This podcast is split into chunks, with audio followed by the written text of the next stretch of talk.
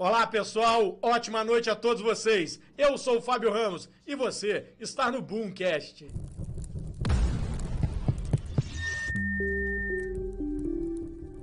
É isso aí, pessoal. Numa noite que não tem sido muito feliz. Desde semana passada, a gente anunciando o início da guerra, o início desse conflito que ainda não parou, infelizmente. Mas o nosso programa, ele não tem o propósito de parar diante do problema ou só continuar diante da felicidade. Nós estamos aqui para promover a mudança e muitas das vezes para levar aquilo que você precisa ouvir nessa noite, onde você mesmo pode estar em conflito com você, com a sociedade, enfim, o Boomcast é uma válvula. O Boomcast é um elo entre você, a felicidade, o conhecimento e todo esse cosmos. Não é isso, Thiago? Dá uma boa noite, pessoal. Boa noite, senhoras e senhores. E começamos mais um programa maravilhoso, hoje com o Rodrigo Petrino e muitos assuntos, um leque de informações, não é?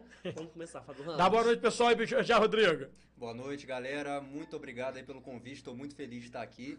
E bora pro papo. É isso aí. Nida, boa noite, pessoal terráqueos e não terráqueos, agora eu acho que o ano começou, Exato. né? Pelo menos eu acho, porque eu fui falar isso, o Thiago já logo cortou minhas asinhas, falando assim, não tem mais carnaval em abril. Aí eu falei assim, poxa, achei que agora que a vida ia dar, né? Ia fechar um ciclo para poder começar outro, mas não.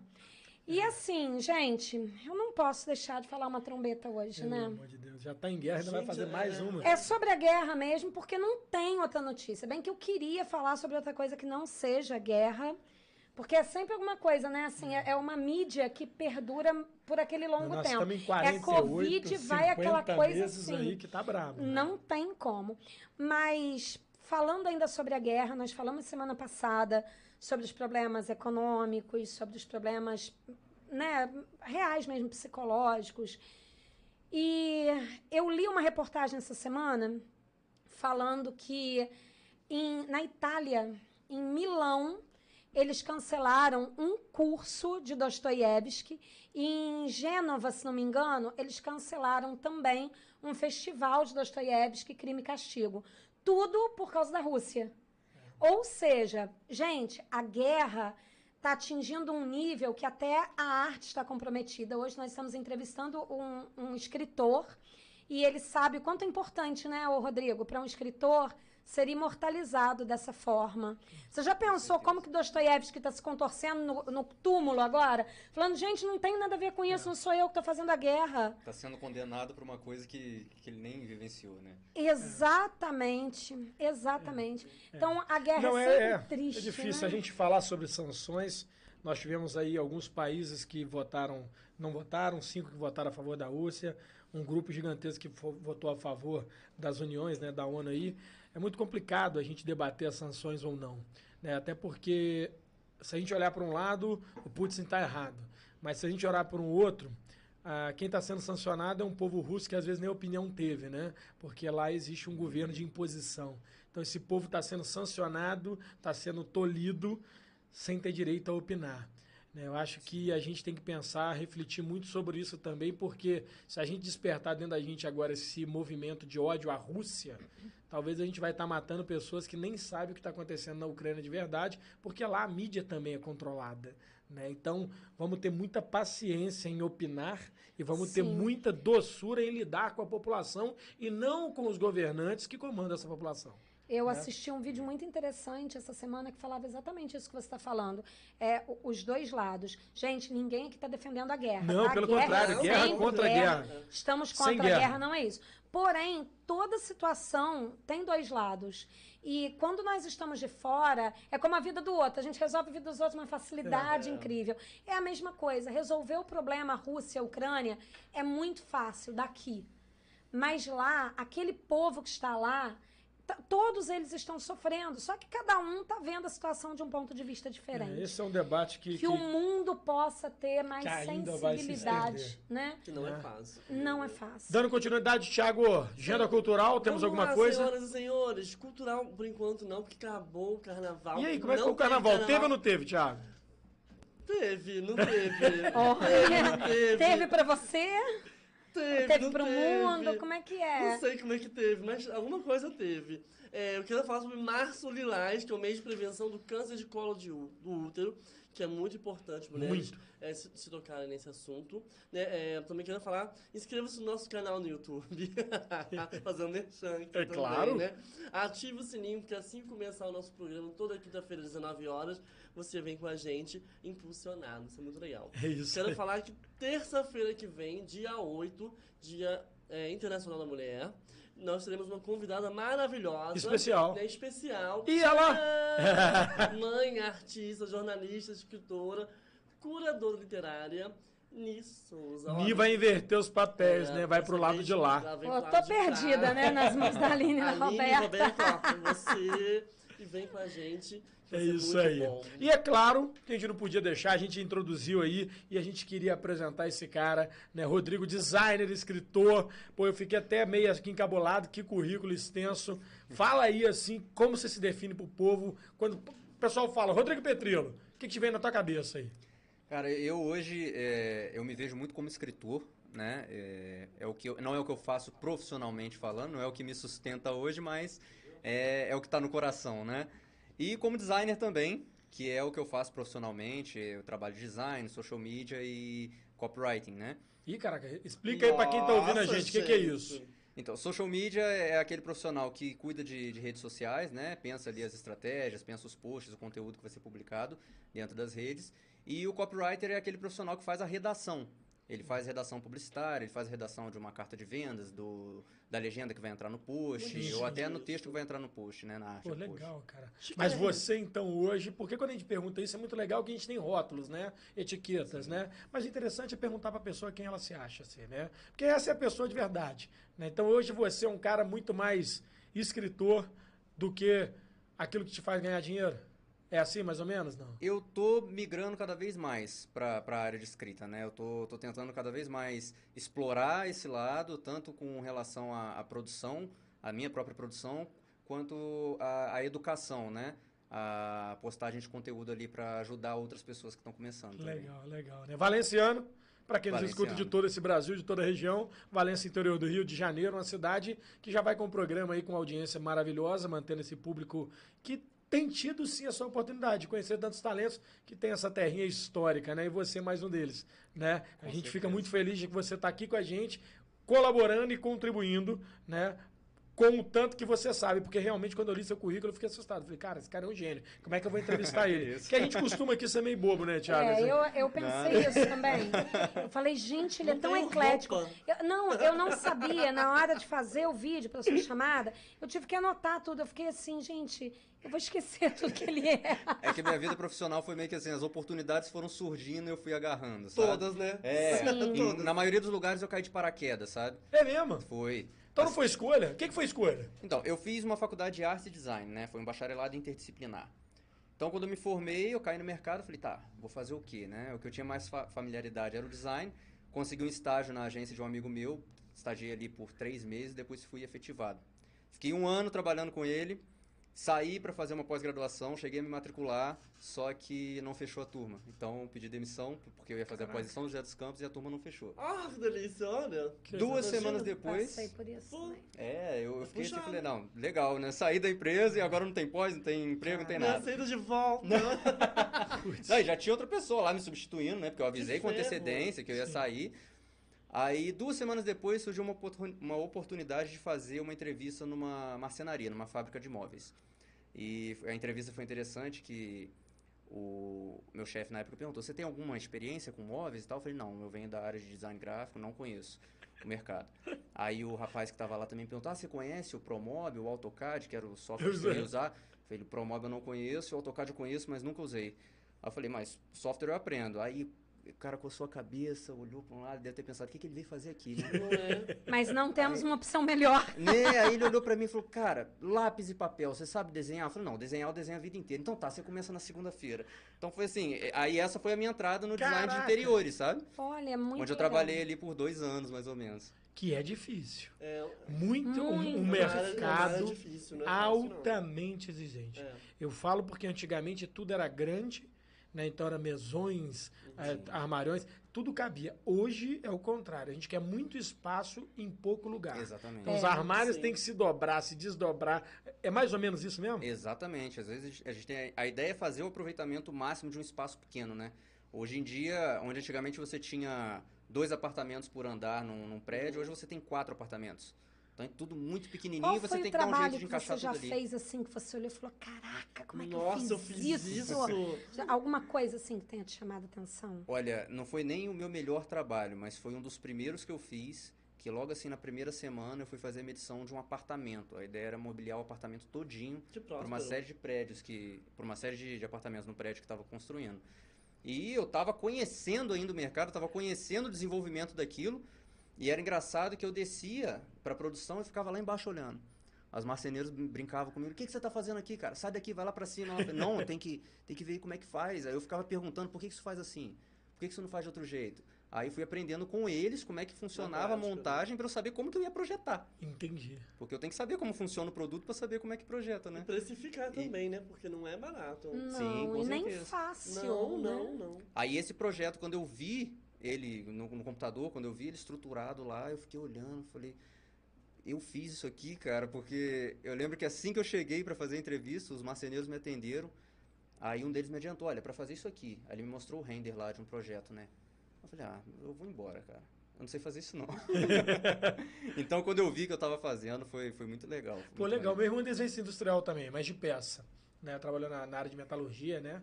E é uma área realmente também. Né? Porque é o, que eu te, é o que te falei, os projetos hoje são cada vez mais ousados. Antigamente, um parafuso no lugar era só um parafuso no lugar. Hoje ele tem que prender, suportar e não aparecer. Sim. Né? É muito difícil, E tem né? que ter um material Muito inovador, né? difícil. Tem que ter Não, você vê umas coisinhas assim pequenininhas, você abre, aquilo fica giga- gigantesco. É, você sabe que as pessoas não entendem que, o, que o, as pessoas, quando falam esse nome designer de interior, todo mundo pensa o seguinte, coisa para rico. Aí você falou para mim de uma rede de praticamente de, de, de mobiliar um prédio inteiro, né, para ficar todos eles prontos. E assim, é isso que as pessoas não entendem, que o design de interior hoje ele tá desde a, do móvel entre aspas da loja popular ao móvel Sim. da loja chique, não é isso? Exatamente. Tem que ter um exatamente. cara projetando, porque é um negócio que mudou tudo. Mudou tudo. Eu, eu, eu hoje, realmente, a criatividade. Uma das coisas que mais me chama atenção, curiosidade minha, Fábio e tal, mas que eu acho muito maneiro é hoje as cadeiras. Cara, antigamente cadeira era só cadeira. Hoje, cadeira é.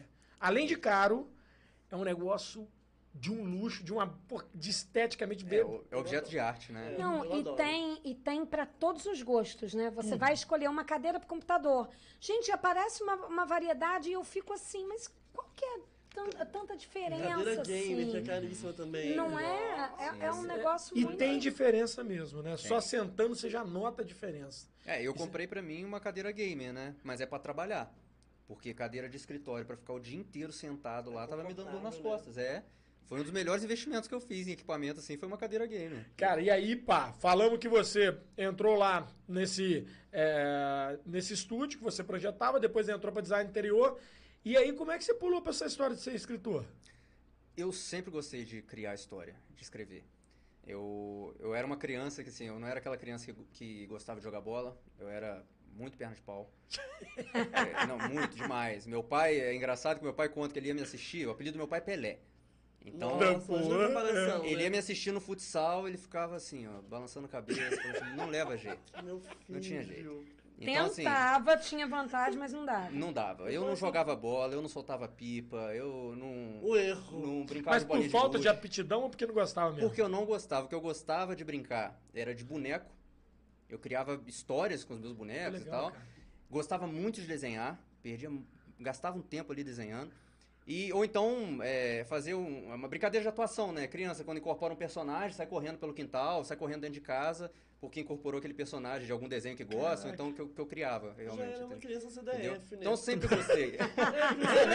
É, quando a criança CDF, quando a criança é, é física, criança corre, chuta, quebra a casa toda. Não é verdade? Mas era- essas crianças que também chutam e quebram a casa o tempo todo, também acabam se destacando, Sim, né? São sim. ápices que se destacam. ali. Vamos continuar, Rodrigo, manda ver. E, e aí, fora isso, então brincava disso tudo. A escola também era um atrativo para você naquela época, não? Que quem gosta de escrever, quem é igual você aí, tudo Tinha, você tinha essa fixação por estudar? Gostava da língua portuguesa? Sim, sim, gostava. Eu tenho pavor. gostava. É engraçado que eu gostava. eu mandava, demais. eu mandava bem no português, mas tinha uma parte do português que, que me pegava pelo pé, que era ortografia. É mesmo? Por incrível que pareça, eu sempre gostei de ler, sempre mandei bem no português, é, nas outras questões do português, mas ortografia, meu terror era ditado. É mesmo. Nossa. Ditado, era, ah, eram 20 palavras, eu errava metade. Assim, questão de dois S, SC, É, isso palavra com I com né? L, eu, Mas eu, acho que isso é complicado para todo mundo. Tanto que você vê que o escritor é um, mas não é ele quem corrige o texto dele Não, mesmo. Sim. Olha, eu Né? vou falar, você tem, tem um tema que as pessoas não gostam que debate, né? As pessoas têm esse tabu, você entrou nele, vamos falar. Cara, já veio o professor aqui, putz, Marcelo maravilhoso. Beijo, Marcelo. né? Sabe muito Marcelo Leite, sabe muito pra caramba de português. Cara, português é um saco mesmo, cara. Eu tô com dois filhos lá, né, pô, que estudam isso.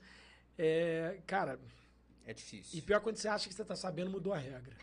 Caiu um monte de coisa, né? Porra, aí eu falei, Nossa. caraca, eu já não sabia nada, agora, pô, virei um ET de novo, Thiago. E quando a guerra é horrível.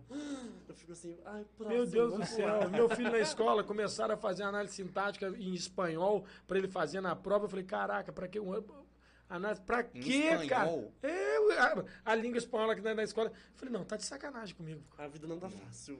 Não, não, não, eu tô falando porque o português é difícil. É. Sim. Português é difícil. É difícil porque em português toda regra tem uma exceção. É, cara, eu, eu vou te falar, quem inventou Né? isso foi É um muito complicado. Eu, muito- eu, não- eu não gosto de discutir esse tema, porque é um tema que, assim, tem a sua beleza, mas é uma dificuldade tremenda. Né? A gente vai vendo isso. E para escrever, então, eu acho que é aí que vem a grande complexidade, tá? Porque não é só jogar no papel, mas é fazer com que o outro que está lendo compreenda o seu sentimento e a sua Sim. intenção, né? E aí, você falou dessa ortografia disso tudo. Abandonou um pouquinho esse pensamento ortográfico que foi mais pro lúdico, falou assim, mesmo, depois alguém corrige? É exatamente isso. É, A gente acaba corrigindo, né? O próprio escri- escritor tem que fazer uma revisão do, do trabalho dele. E a primeira versão é geralmente isso aí mesmo que você falou, é jogar a ideia no papel, pelo menos pra mim, é colocar ali é, no fluxo, né? Você vai criando, vai pensando e vai jogando no papel. Aí o trabalho de reescrita depois é onde a gente vai lapidar, ver se tá coerente, se tá coeso, se, se você tá transmitindo a mensagem que você quer, né? E Caraca. como surgiu a ideia desse tema assim, suspense, terror? Você sempre gostou disso? Ou veio a partir de algo que você viu? Como É é que uma foi? outra curiosidade também, porque eu era um menino muito medroso. Eu queria muito ver os filmes de terror, mas eu tinha medo de ver os filmes de terror. Eu ia assistir, chegava na cena lá do assassinato, eu ia ver pânico. Chegava na cena do assassinato, eu fechava o olho. Eu era muito medroso. Só que eu tinha aquela atração ali pela história de suspense e de terror, né? Aquele mistério, aquilo sempre me atraiu. Aí, conforme fui crescendo, comecei a ler mais histórias de terror, comecei a ver mais filmes, séries, né? E é a parte onde eu me sinto mais à vontade de escrever, porque é, as possibilidades são infinitas, né? Ali você pode. Medo de escuro você tinha também, não? Tinha. Cara, meus Tinha- filhos... eu tinha uma imaginação muito fértil. Meus, meus então- filhos até hoje têm esse negócio de escuro ainda. É, mas É. eu acho que acompanha. Se você parar, é aquilo que eu falo, né? A noite escura da fé. Não, eu não É, sei, cara. Eu não mas- sei se é de mas geração pra geração, cara.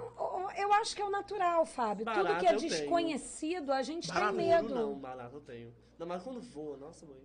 Mas escuro. Não, eu não sei porque a geração nossa é muito iluminada, né? Desconhecido. Muito iluminada. No passado, a- a- as gerações não tinham tanta luz. A luz era um Sim. luxo. E eu tô te falando que veio assim, eu tô falando isso quando a gente refere meus filhos, porque eu converso com eles tudo, faço tudo tal, porque eu tenho o hábito de andar muito no escuro, né? Eu tenho o hábito de andar muito no escuro. Então, às vezes eu, eu não compreendo. Fábio, mas É. quando tá claro, você consegue ver aquilo ali que tá acontecendo. Você quer ver? Quinta-feira passada, depois que eu fui pra casa, Eros foi tomar banho. Quando eu olhei lá da minha cama, a cabeceira da minha cama, tinha um sapo. Meu Deus do céu. Sério, tinha um sapo na cabeceira da minha cama. E aí você imagina, tá tudo escuro, você sente um negócio assim, tom em cima de você. Você não sabe o que, que é aquilo. Imagina se tivesse tudo escuro. Eu Aí eu acho que isso pode ficar meio que no subconsciente da gente, situações cotidianas, quando você vê, e aí que entra a Mas- literatura mas, dele. Mas aí tem uma coisa também. Você falou disso. É, Hoje, a pegada infanto-juvenil tem muito essa coisa do medo do terror, né?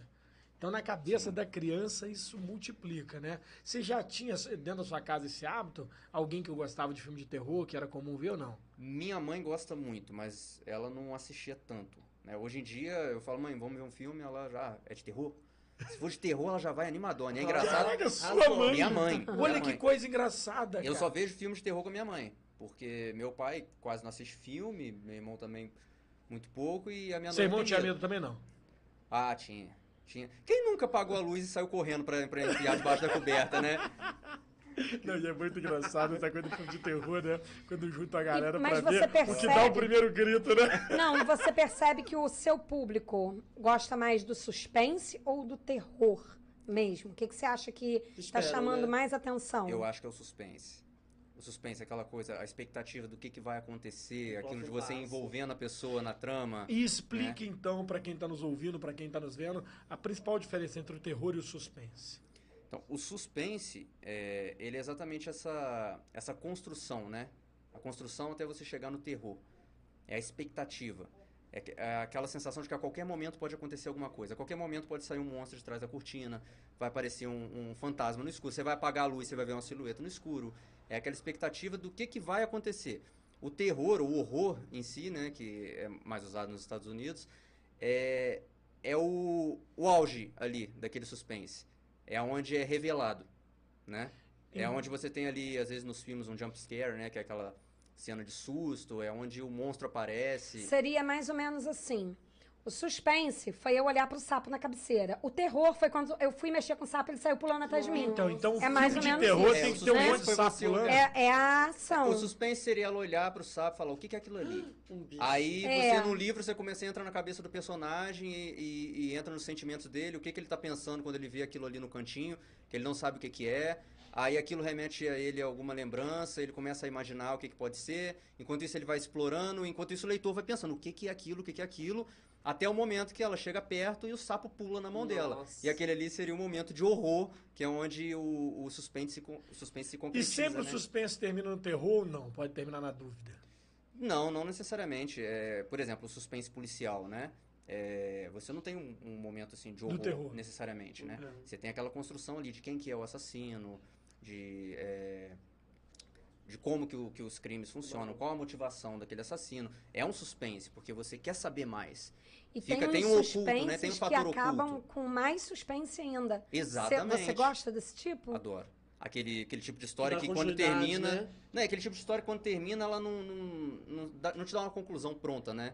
Você É. tem que parar e pensar um pouquinho, te deixa ali aberto pra, pra uma É tipo interpretação. Capitu traiu ou É, não traiu, traiu, né? traiu. Meu Traiu primeiro livro traiu. tem É um um pouco dessa pegada. Eu Quantos tentei anos? deixar um pouco isso. Quantos anos foi o primeiro livro? Você escreveu o primeiro livro? E qual foi? né? Cara, então, é, histórias, como eu falei, eu já escrevo desde de novinho, né? É, escrevi historinha, escrevia, desenhava gibizinho.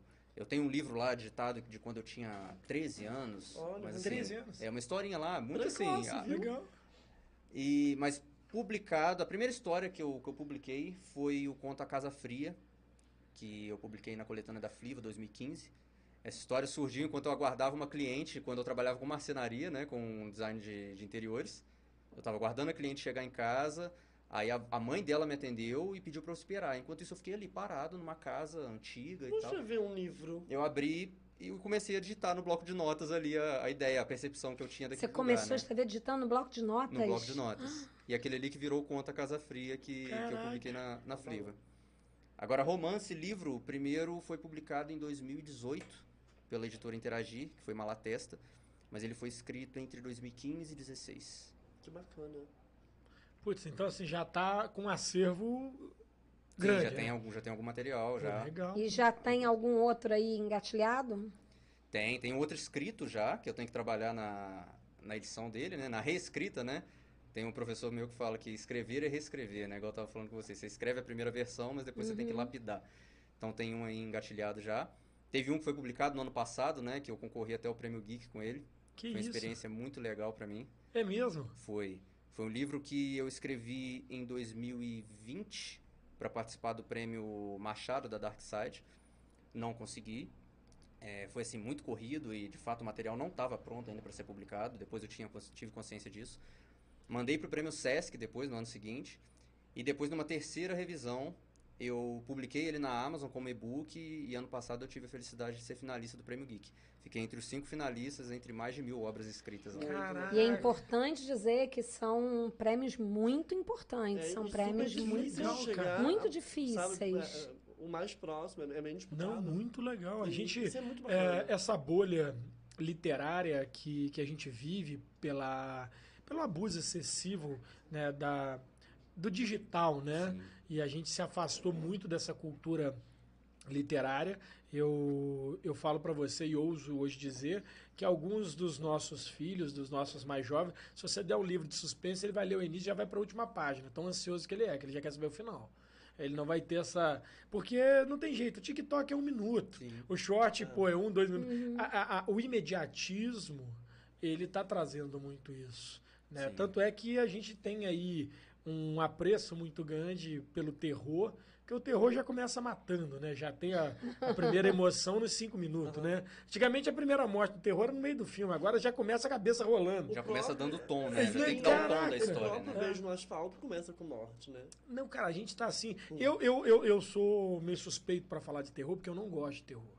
Terror pra mim é ridículo, né? Terror, terror. Uhum. Aquela só morte, morte, morte, né? Massacre Serra Elétrica, aquilo tudo. Eu acho muito idiotizado. É né? um tipo de terror que eu não gosto Não, eu odeio também. aquilo que eu acho idiotice. Eu Fred Krueger, tipo sexta-feira terror que 6, você gosta? 13. Eu gosto de um terror que tem uma boa construção de suspense.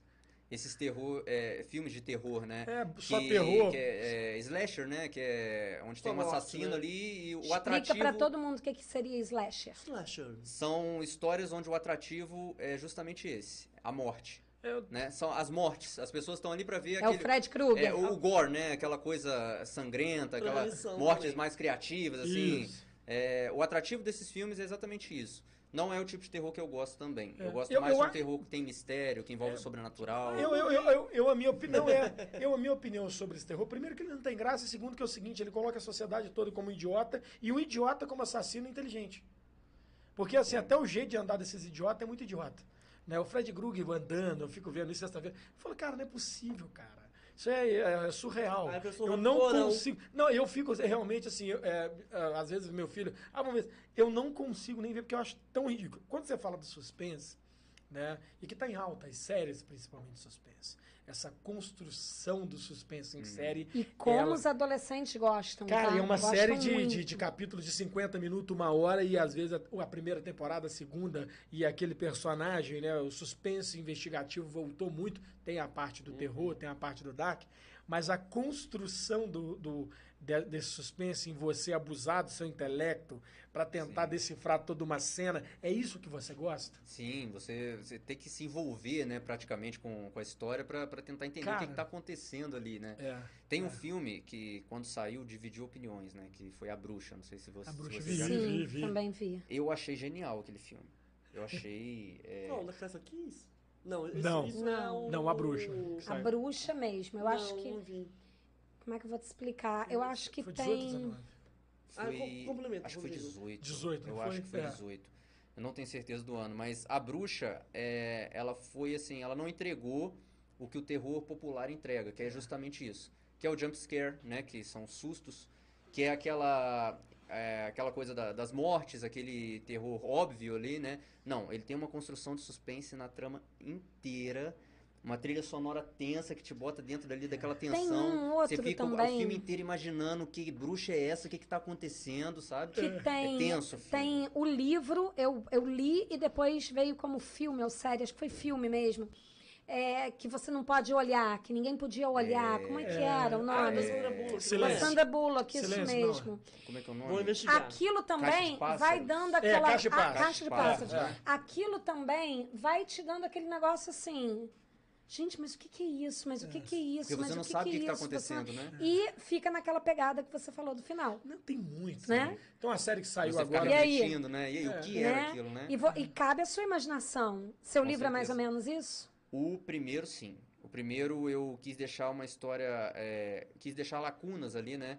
Pro próprio leitor interpretar, para ele Mas na dizer o que que sua aconteceu. mente, você sabe exatamente o que, que aconteceu? Você construiu? Ou a sua mente também divagou e você, tipo assim, não sei o que Não, poderia ter eu sido. tenho duas interpretações possíveis na minha Pra cada cabeça caso. para aquele, pra aquele livro. Eu, pode ter sido uma coisa, como pode ter sido outra. E eu já tive feedbacks de leitores que pensaram uma terceira coisa completamente diferente Ó. do que eu imaginei. Olha, E são os feedbacks mais legais. Que legal. Tem gente que me fala, ó, eu pensei isso aqui. Eu falei, é, é uma possibilidade que eu imaginei. Ou a outra possibilidade. Agora tem gente que me deu uma interpretação que eu falo, cara, Não Da pensei nisso, mas isso? faz total sentido. Funciona. Não, e analisando, trazendo a, a, a, a ficção para a realidade, eu acho que hoje a gente vive uma sociedade muito de suspense, né? A previsibilidade do amanhã é quase impossível. Quase impossível. É, se a gente falar de 10 anos atrás e hoje, talvez metade do que a gente vive, eh, vi- vive hoje não era real nem na nossa cabeça, Uhum. nem previsível. Né? E o suspense do dia a dia é de tudo. Né? Então, assim, o suspense ele voltou a ter a sua pegada, ele voltou Sim. a ter seu jeito, né? Eu acho muito interessante isso. É, Por que, que eu estou falando isso? Porque o suspense dava medo. Mas hoje, muitas das vezes, o suspense, ele, através da trilha sonora, quando é um filme, através da, da, da, da união de, palavra, de palavras e parágrafos, ele te traz uma, um frisson, uma coisa interna, tipo assim, cara, vou virar a página, mas ainda não cadei, né? O suspense, ele tem essa capacidade de despertar um interior diferente, não tem? Exatamente. As pessoas te falam né? isso? Ah, é uma característica dos meus textos. O pessoal fala que não dá vontade de parar de ler. Eu fico feliz, fico sorrindo, né? Você Não à toa, percebe né? que você aborda legal um público adolescente também, ou mais adultos? Mais adulto. Porque adolescente também, eu assisto muito essas séries adolescentes por causa dos meus filhos, eles já estão nessa fase. Então, eu fico vendo que essas séries para adolescente, elas têm essa pegada do suspense, sabe? É, que- o que, que é isso, o que, que é aquilo, e eles se amarram. Você acha que tem pegada para isso? Tem chance de você escrever algo que abrange esse público? É, Então, o, o meu público é, geralmente é mais adulto, mas tem adolescentes que já leram e gostaram muito. Minha sobrinha adorou. Tem um amigo meu do, do Taekwondo que ele tem 13 anos. Ele leu, ele falou, cara, é o meu livro favorito já. E eu fico rindo à toa. Porque atende, atende. É Se, se a- se o adolescente gosta desse tipo de história, vai atender com certeza. Porque mexe com a, com a curiosidade, né? E adolescente é curioso, né? Mexe com aquela coisa de querer vou- saber é. mais. Ô, Thiago, tá bombando aí. Eu Ó, aqui. pessoal, não tô lendo que eu tô sem óculos, tô enxergando nada embaçado, mas vi que o Marcelo Leite tá começando. Eu não tô lendo porque eu me distraí mesmo com o Marcelo. Um beijo pra Adriana Gaudi. É, Adri, beijo, sim, tá Dri, obrigada, Julinho sempre. também daqui, Gustavo Vieira, Maria Eunice Tomás, mais quem? Hum, Ivone Daiane. Manda beijo pra mãe, manda beijo pra sua mãe. Beijo, mãe, beijo, Isso. pai, beijo, Dani mozão. também tá aqui com a gente. Aqui, olha, Daiane tá até falando que eu mandei até foto dos sapos pra ela, Pai porque tinha um ninho de sapos na minha casa, Vai gente. amado. Sério, sete Souza, sapos. um- O seu beijo semanal. Mas quem que tá aqui com Marcelo Leite. queridão. Tá interagindo, você lê aí, Thiago. Sim, não tô conseguindo ler, não. Calma, senhor. Aqui, ó. Há uma ima... Marcelo Leite colocou aqui, ó. Há uma imagem acústica, uma imagem visual da palavra, e isso se Isso, isso se, Se se processo. Esse processo em partes distintas do cérebro. Por isso que às vezes as pessoas têm hábito de leitura, mas dificuldade de registro visual, só tem um registro acústico. Aí complica mesmo. Hum. Marcelo, como sempre, arrasando, Marcelo né? também Marcelo sendo Marcelo. Uma capacidade de, de, de esclarecimento. Aqui, olha, complexas, Tem às uma- vezes. um outro comentário do Marcelo aqui também muito interessante, olha. E vejam a lógica da coisa. Se toda regra tem uma exceção, e isso é uma regra, isso também tem uma exceção. Logo, nem toda regra tem uma exceção. Pensem nisso. É. Marcelo sendo Marcelo, Deixa acompanhar o raciocínio uma dele, né? observação também. Marcelo, um beijão, querido. con- Continua aqui com a gente.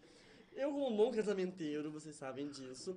Vocês sabem como é que o Rodrigo pediu a, a Dani em casamento? Ah, não, que isso? Vamos falar sobre Uau! Aí, isso. Vamos falar sobre isso. Então aproveita e já fala que é ao vivo com ela. Já, já Pediu em faz. casamento ou vai pedir? Não, Já pediu? Pedi, pedi. pediu. Aceitou, né? Aceitou. Nossa, dá um. Ela esqueceu de aceitar, né? Que ela ficou chorando, eu fiquei lá ajoelhado com a aliança. É a assim. cara dela mesmo. Falei, então, e aí? É, é sim ou é não? É. Só lágrimas correndo. Bonitinha. Então, Vamos, vamos, vamos expor, vamos o Não, que, que não, aconteceu? Olha aí, olha, olha. Você é intenso, né, ô, olha ô, o nível que Rodrigo? você leva o programa, Thiago. Vamos, vamos Ah, esquentar eu, eu tento, eu tento. É intenso. É o romântico também? Demais. É mesmo, cara. Sim. Porque pelo que você tá falando aí, né, cara, você constrói né, o relacionamento também primeiro na sua mente, depois põe em prática, então você sabe o que vai dar errado, certo, né? Pessoas analíticas como você têm essa característica, né? É, Não, né? Mais ou menos, né? Mais ou menos. É meio imprevisível. É bem imprevisível. Mas, é esse- romântico? Sim, sim. Sou- eu- flor, tudo, não? Oi? Dá flores, gosta dessa coisa? Chocolate Sim, agradável? sim. Com certeza, com certeza. Mas foi, foi escrito, meu amor. Foi todo uma. Como é que foi? Conta, você sabe disso, Thiago? Eu sei de tudo. cara. Ih, mas aqui, ó. Eu não posso divulgar, mas. Não, não, então, es- não Então. descreve, senão o Thiago vai ser como fofoqueiro aqui. Não é, Eu não tá? posso Esquece. falar. Imagina. Aí, não tem vo- comentários, ele testa Isso. comentários. Tiago é fofoqueiro e sonso, mas abafa. Ah. Então, é, quando a gente fez um ano de namoro, ela pediu a um amigo meu da faculdade, contratou o serviço dele lá e fez uma história em quadrinho contando como a gente se conheceu e me deu de presente de um ano de namoro. Aí eu, como bom artista, copiei a ideia, né? Copiei. Quando a gente fez oito, sete anos de namoro, Que isso, namoro tudo. Sete anos, meu amor. Já- já É. vai pra Olha, nove, já uma vai pra nove. que pedir em casamento mesmo. Quando a gente fez Tava sete anos, já, já, já tava passando a hora. Passou. Eu assim, casa logo, casa logo. É, eu fiz uma história em quadrinhos pra ela. Desenhei uma, uma cena onde eu tava chegando na casa dela, buscando ela pra gente sair. Aí eu sento na cama lá junto com ela, a gente conversa e eu escrevi um texto lá, todo narrado em quadrinhos, né?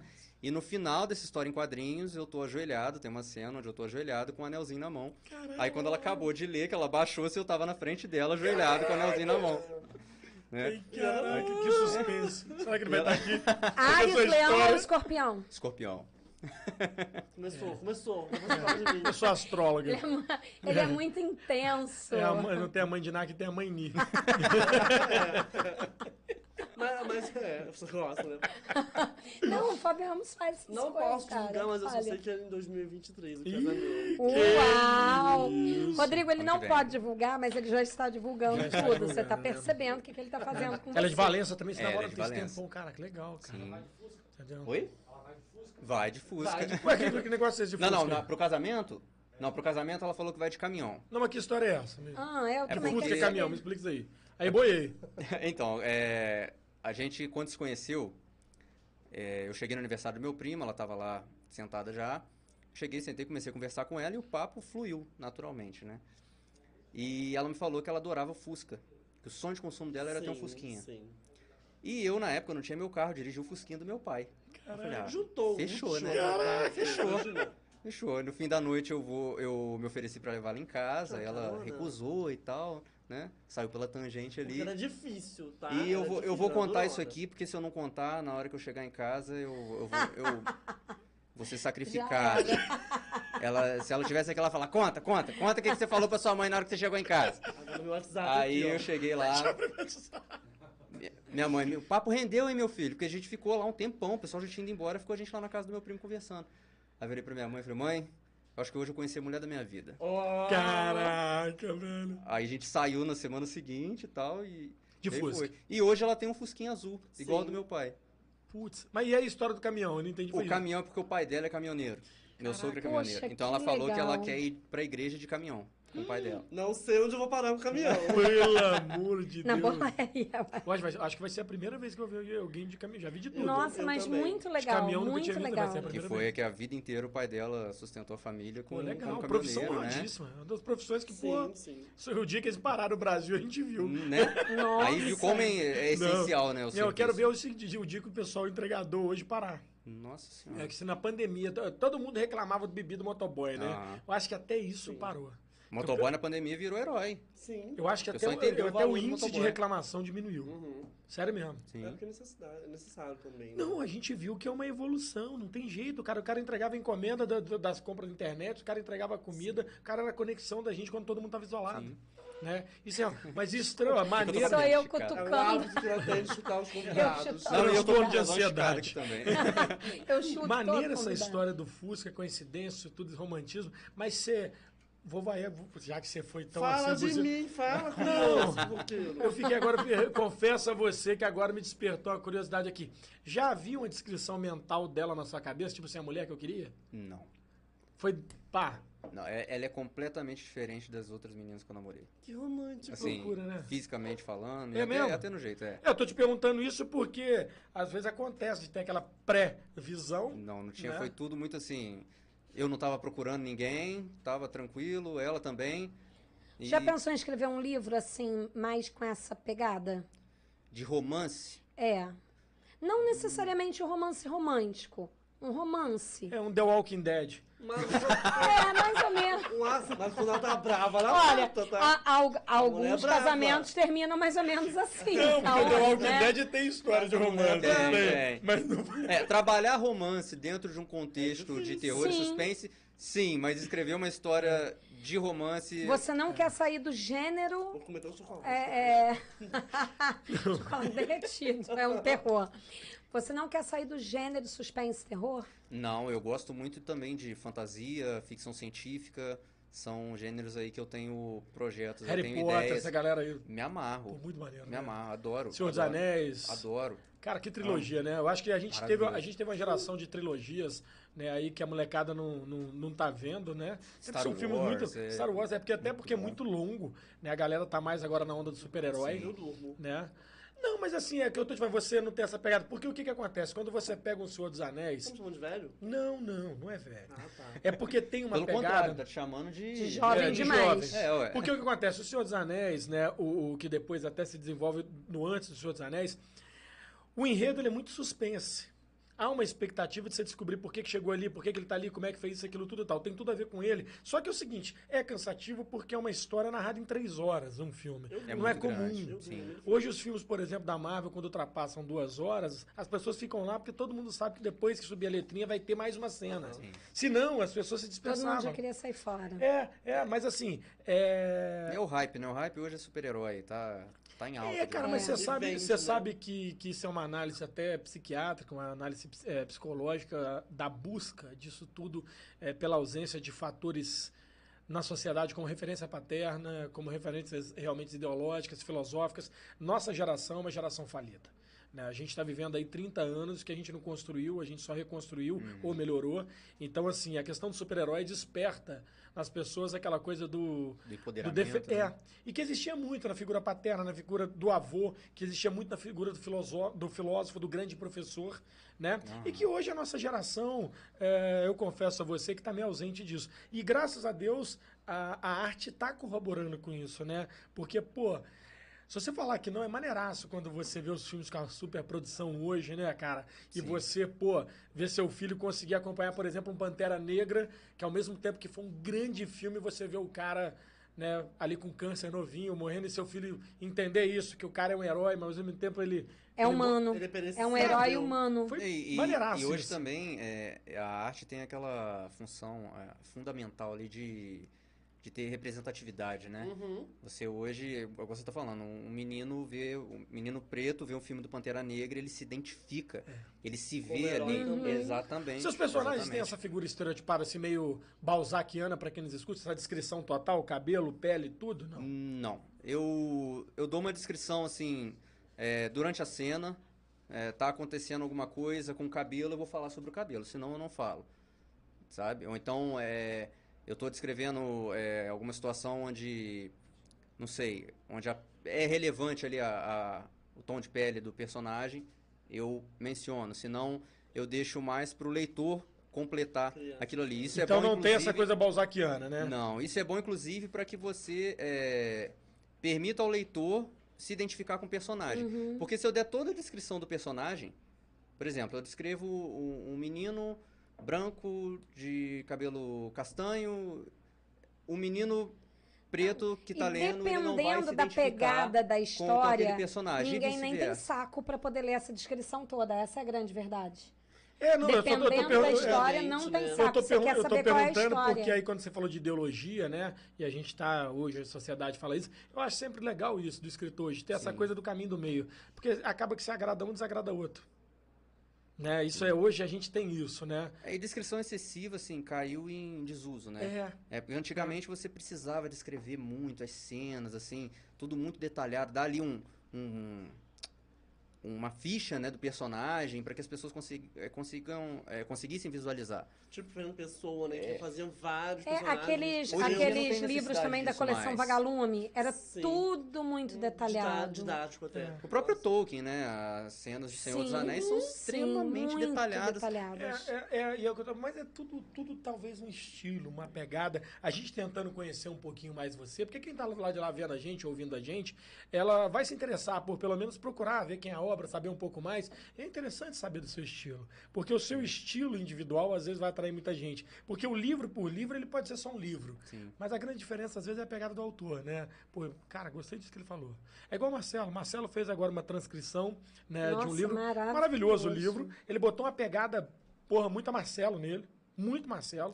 Quem lê o livro e conhece um pouquinho do que tem sido a vida do Marcelo nos últimos né, tempos da vida dele, a gente entende muito isso, que tem muito uma pegada dele. De uma maturidade Pô, incrível. absurdo. Aí o que, que Nossa. acontece? O próprio Valenciano, o próprio pessoa que estudou com o Marcelo conhece, cria mais curiosidade em ler. Então, quando eu tô te perguntando isso tudo, é porque tem tanta gente, às vezes, que conhece o Rodrigo e não leu a obra do Rodrigo. Sim. Né? E aí é legal, porque às vezes o cara adora ser seu amigo, adora ser seu companheiro, e ele fala assim, cara, ainda não li mesmo. E é engraçado que às vezes quem conhece é, vê muito do autor na obra, né? Igual você tá falando, é, eu já teve, eu escrevo contos também e uma das minhas primeiras leitoras é minha mãe. Eu imprimo e dou pra ela ler. E já teve contos dela olhar assim, ela falou, mas é você esse aqui? Eu falei, não, mas não sou eu. Porque às vezes aquele personagem tem características minhas, sabe? Ou então, às vezes, eu ambiento a história num lugar onde ela também reconhece, porque tem referências semelhantes Quando você assim, né? Você escreve aquilo que você realmente está sentindo? Ou é uma ideia de tipo assim, ah, vi essa cortina azul, tá imaginando que, sei lá, pode ter um duende verde escondido debaixo da cortina azul e arrancar a cabeça do Thiago? Tipo, aleatório. Ou você tem aquela coisa assim, o que, que eu tô sentindo? Co- Como é que é isso? Como é esse processo com você? Eu acho que varia. Varia, meio que montanha russa, sabe? Você tem uns momentos em que- onde você coloca muito do que você está sentindo no texto, né? Onde eu coloco muito do que eu estou sentindo no texto, é, expresso alguma coisa ali. E tem momentos onde eu simplesmente quero causar determinado impacto. Tem um objetivo, eu quero que o leitor tenha essa sensação nesse momento. Então é mais técnico, assim. Eu busco por, por, por meios de, de causar o impacto que eu quero no leitor, entendeu? Entendi. Então varia bem. Busca depende do momento, né? E Sim. você acha que e-book ele veio para poder aumentar a quantidade de leitores e abranger toda uma nova geração? Ou você acha que o e-book acabou distanciando um pouco mais os leitores? O que, que você acha? Não, eu acho que veio para somar. Veio para somar porque é, a ideia do e-book é que ele seja mais acessível, né? Eu até fico pé da vida quando eu vejo um e-book no mesmo preço de um livro impresso, sendo que você não tem o É, mesmo eu- custo de às vezes é até mais caro. Uhum. Eu, Exatamente. eu, te- eu vejo e-book que é mais e o caro. papel com essa variação do dólar, quem trabalha com papel, o papel tá caríssimo. É muito caro. É muito Tá caro. caríssimo, cara. Tá Todo absolutamente variando. Aí você chega no produto final ali, uma história em quadrinho, um livro, o preço tá É, não, ficou nas absurdo. alturas, né? Então, assim, eu acho que a ideia, o e-book, a ideia do e-book era de você democratizar, né? Você colocar ali o... o, é, dar, dar acesso às pessoas, né? E A- aquele- Mas aquele- você acha, obras. assim, que é uma coisa fácil? Porque nem todo mundo tem um celular que dá para ler, nem todo mundo tem... Às vezes você fala em Kindle, ninguém tem noção do que que é um Kindle, Uhum.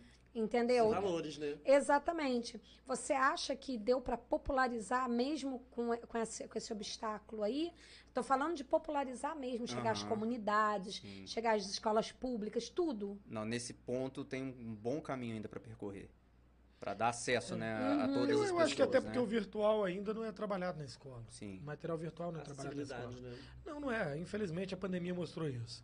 Mas saindo desse lado técnico todo aí, né, voltando para o lado artístico, você tem essa capacidade de fazer o design e de escrever.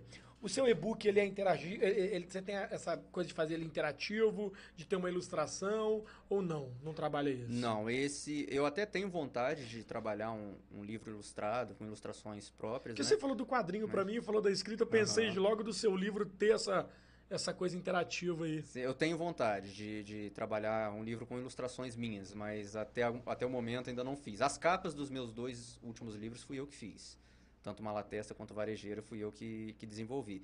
Mas só a capa, não tem mais nenhum material dentro do livro, né? Acho É legal. legal. Não é eu- essa realidade, essa realidade que a gente está vendo aí é, do livro animado, né, do da realidade ampliada, né, que a gente tem os livros que você coloca o celular em cima, a imagem se mexe, se modifica, Sim. né, tem muito a ver contigo. Você trabalha com software, né, tu trabalha com criação, com escrita. Talvez a, a- imagem daquilo que vai estar no seu livro, você animar ela com o celular em Talvez cima, É, Vai tem, colocar é muito da mesmo, emoção que você muito, quer. Muito Sim, sim. legal. Tem um livro ilustrado chamado Animágicos.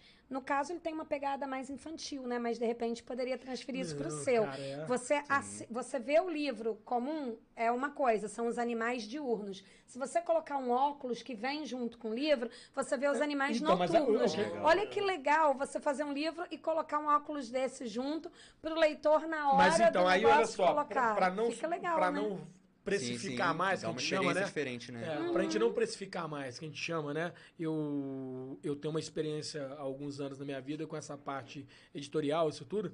E a gente sempre fala de precificação, porque o material tá caro, o papel tá caro, a impressão tá caro, né? Tá tudo caro, não tem jeito, subiu muito de preço. É, essa coisa da realidade ampliada, você só coloca o celular em cima, o aplicativo já vem ali o QR Code, e aí você não precisa de óculos nem nada. Qualquer celular. E anima na hora. Sim, a Dark Side, uma época, tava com uns livros assim. É. Tem um livro colecionador, você colocava ali um, um filtro, acho, do, no Sim, Instagram. Aí a sim. borboleta que tem na capa Legal, se é. mexia, Se sabe? mexia. Dark É, Side tem uns livros muito Obrigado, show de bola, Side. né? O material deles é muito bom. Existe Já um pensou em publicar com eles?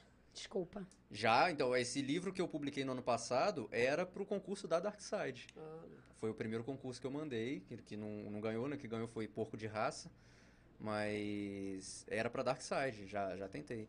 Pipoca Nanquim também é uma editora sensacional. Tem- muitas editoras muito É, boas e a gente está vendo muita dificuldade hoje das editoras, é, porque não tá fácil, não. O mundo editorial, pô, tá, Sim. tá pesado, né? Até porque é o seguinte, não tá se vendendo mais como se vendia, a gente nem encontra mais tanta livraria, né? Hoje é muito material escolar, muito material de, de estudo, né? É porque compra-se gente- muito na internet hoje É, também, né? É, então a gente tem essa dificuldade. Agora, que, que a gente vê o mercado, não o autor, fazendo hoje para o autor em relação à publicidade desse material? Porque eu confesso que a internet está recheada de propaganda que vai de A a Z, de porcaria, disso tudo, e eu não vejo as editoras ampliando essa propaganda. Existe, você fala, Fábio, mas tem isso, isso, isso. Me explica aí para a gente até achar. Porque eu tô te falando, tem muito pouca propaganda hoje das editoras. Então, eu acho que depende muito da editora também. Porque, por exemplo, tem editoras que vão querer publicar autores já consagrados, né? Principalmente estrangeiros, porque são autores que já deram certo, que já validou, né? Já validou esses autores. A então, venda é certa. A venda é certa. Então, é, por exemplo, por que, que determinada editora vai publicar Rodrigo Petrillo, que está começando, que ainda está em processo de valida- validação, se ela pode publicar Stephen King, por exemplo, tá? Entendi. que é o mestre do horror. É, por outro lado, existem editoras é, menores até que se dedicam exclusivamente à publicação de material nacional, que é o exemplo da editora 8,5, a editora Ronin. A 8,5 eu não tenho certeza, mas a editora Ronin é uma editora dedicada à literatura nacional. Eles, é, o posicionamento deles é esse, eles não publicam é, escritor estrangeiro, né? Então, tem essa variação, tem editoras que vão que não vão pegar tanto nacional, tem editoras que vão valorizar mais. E hoje a gente tem a facilidade do e-book, né? Que você pode fazer publicação independente, que foi o que eu fiz com o meu último livro, né? Tem editoras é, regionais também, como a Interagir, que me deu a oportunidade de publicar Malatesta Um beijo é pro Léo. do Léo, um beijo pro Léo. É, então, tem, tem diferentes caminhos, né? Tem aquelas editoras menores que vão te dar ali uma, uma primeira chance. E Como é que é para chegar nessa editora? Nessas editoras? nessas é, menores, no caso, né? Não, como é que é? Pô, Fábio, eu tô aqui com um livro, fiz um livro, escrevi um livro, como é que eu vou chegar? Isso varia muito também. Tem editora que abre é, um, um período para você mandar o original. Então, você tem que entrar lá no site, ver quando que vai abrir Onde de que originais. encontra isso pra quem tá nos vendo, pra quem tá nos ouvindo? Às vezes tem um filho lá que super escreve, às vezes é a própria pessoa. Como é que faz? Como é que você descobriu isso? Porque isso é um atalho pra muita pessoa que as Sim. pessoas não Você têm é ideia. mas- Porque a gente vê que você é um cara capacitado intelectualmente, né? E esforçado naquilo que você dedica. Mas tem gente que tem talento, mas não sabe o caminho. Não Como é que faz? Geralmente no site das editoras tem essa informação. Você vai lá na, na parte de perguntas ou de contato, aí geralmente tem lá uma caixinha para você colocar o motivo do seu contato e algumas têm lá a opção para envio de originais, tá? É, algumas têm a opção lá para envio de originais, mas fala que está fechado no momento. Então isso vai variar muito. Tem editora que você pode enviar a qualquer momento, que é mais difícil. Tem editora que vai abrir o, o- tem o, o período previsto para abrir o envio de originais. E tem editora que não tem nem período E previsto. sempre te dá um retorno fica ao Léo lá? Varia também. Tem editora É, que não dá já- retorno. Eu já... eu já tive contato com editoras, fazendo uma observação, que é assim, por exemplo, Companhia das Letras, é uma editora enorme. Mas aí ela tem uma outra empresa menor. Aí, por exemplo, se eu, Ni, quiser ir lá e publicar, eles vão publicar o meu livro, mas não vão colocar o selo Companhia das Letras. Entendeu? Eles vão publicar, mas com aquela outra que Outro eles têm lá selo, para né? não usar Entendi, entendi. o selo da Mas Uma Companhia a companhia secundária, uma série B. Isso. Série B. É uma série B. É tipo assim, a Companhia das Letras é só Mas Você é tem que ganhar a série B pra subir pra Mas- série A. mas Mas é o válido. primeiro contato. É válido, tem ISBN, tudo direitinho. Ah, Mas o primeiro contato você pega na Companhia das Letras, né? Não sei se você Sim. já pegou a editora assim. Você pega numa editora grande. Tô dando o exemplo da Companhia das Letras, mas nem lembro se ela tem esse trabalho. É, no momento Mas ela tá uma até grande, fechada. Pra... Uma, uma grande, uma, uma editora grande. Você pega a, a editora grande e aí ela vai te redirecionar. Vai falar: olha, nós publicamos sem sobra, mas não com o selo da Companhia das Letras. Entendi. Vai ter um outro selo. É, um alerta para quem quer publicar, tem que tomar cuidado, é com editora agência, né? Que não é, É. editora de fato. Porque o, o- qual que é é o é modelo isso? de negócio Explica da aí. editora? A editora ela ganha dinheiro com a venda do seu livro. Então ela vai pegar o seu livro, ela vai editar o seu livro e o autor recebe ali 10% do valor de capa. Ah, é pouco, porque a obra é sua, tá, mas o risco é todo da editora. Entendi, Ela pode imprimir ali 3 mil livros seus e não vender nada. entendi. Então ela gastou dinheiro e não teve retorno, tá? Isso é, é, é assim que funciona uma editora tradicional. Tem as editoras agências hoje no, no, no mercado, né? Que tem aos montes. Que você manda seu original, eles te passam um orçamento, geralmente você vai pagar ali para eles na casa dos 7 mil. Eles vão fazer a edição do teu livro lá, vão publicar aquele monte de livro. 7 mil por quantas cópias? Aproximadamente. Eu não vou saber te dizer. Porque eu tive uma proposta desse tipo, mas eu não lembro necessariamente quantas cópias eram. Mas eu lembro, esse, os 7 mil ficou na minha Sim. cabeça. E eles vão te dar os livros. E se vira aí. Só que o que, acontece? Você já pagou a editora. Mas Eles não não vão fazer esforço. Hã? Isso, isso não é uma gráfica? É um trabalho de gráfica, exatamente. Você É, o pode tá fazer É um trabalho de gráfica. Você pode fazer de forma independente, você não Uhum. precisa pagar para eles. Ou seja, Entendeu? é exorbitante o preço, né? Exatamente.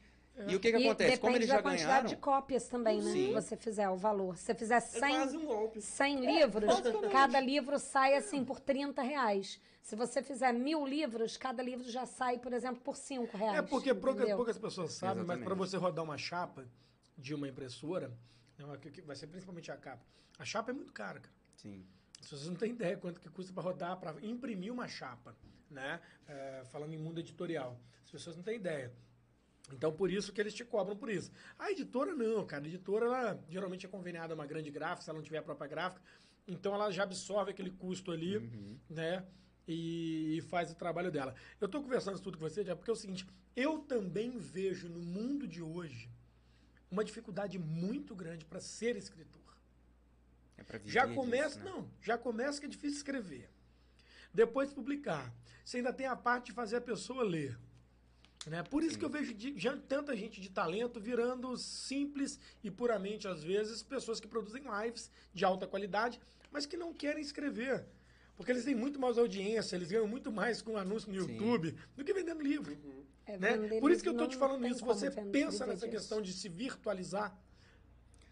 Eu já comecei o trabalho, né, no, no ano passado, no, no YouTube, é, produzindo ali conteúdo sobre storytelling, sobre escrita, é, que foi interrompido por causa do Prêmio Geek. Que veio o Prêmio Geek, eu comecei a fazer campanha e veio ansiedade, tudo junto, então ele ficou. é, eu deixei de lado, né? Final do ano tirei para descansar um pouquinho, mas já tá passando da hora até de retomar esse trabalho aí. Então você já tem uma página. tem, tá tem lá acessível no, lá? Tem Tá, YouTube. É o meu nome, Rodrigo Petrilo. Rodrigo Petrilo, No no YouTube, YouTube. exatamente. Tá, o que, que é o principal foco dessa página? Fala pra gente, escreve o projeto aí, ou vai mudar. Então, a minha ideia ali é produzir conteúdo para pessoas que estão começando e não têm nenhuma noção técnica de escrita.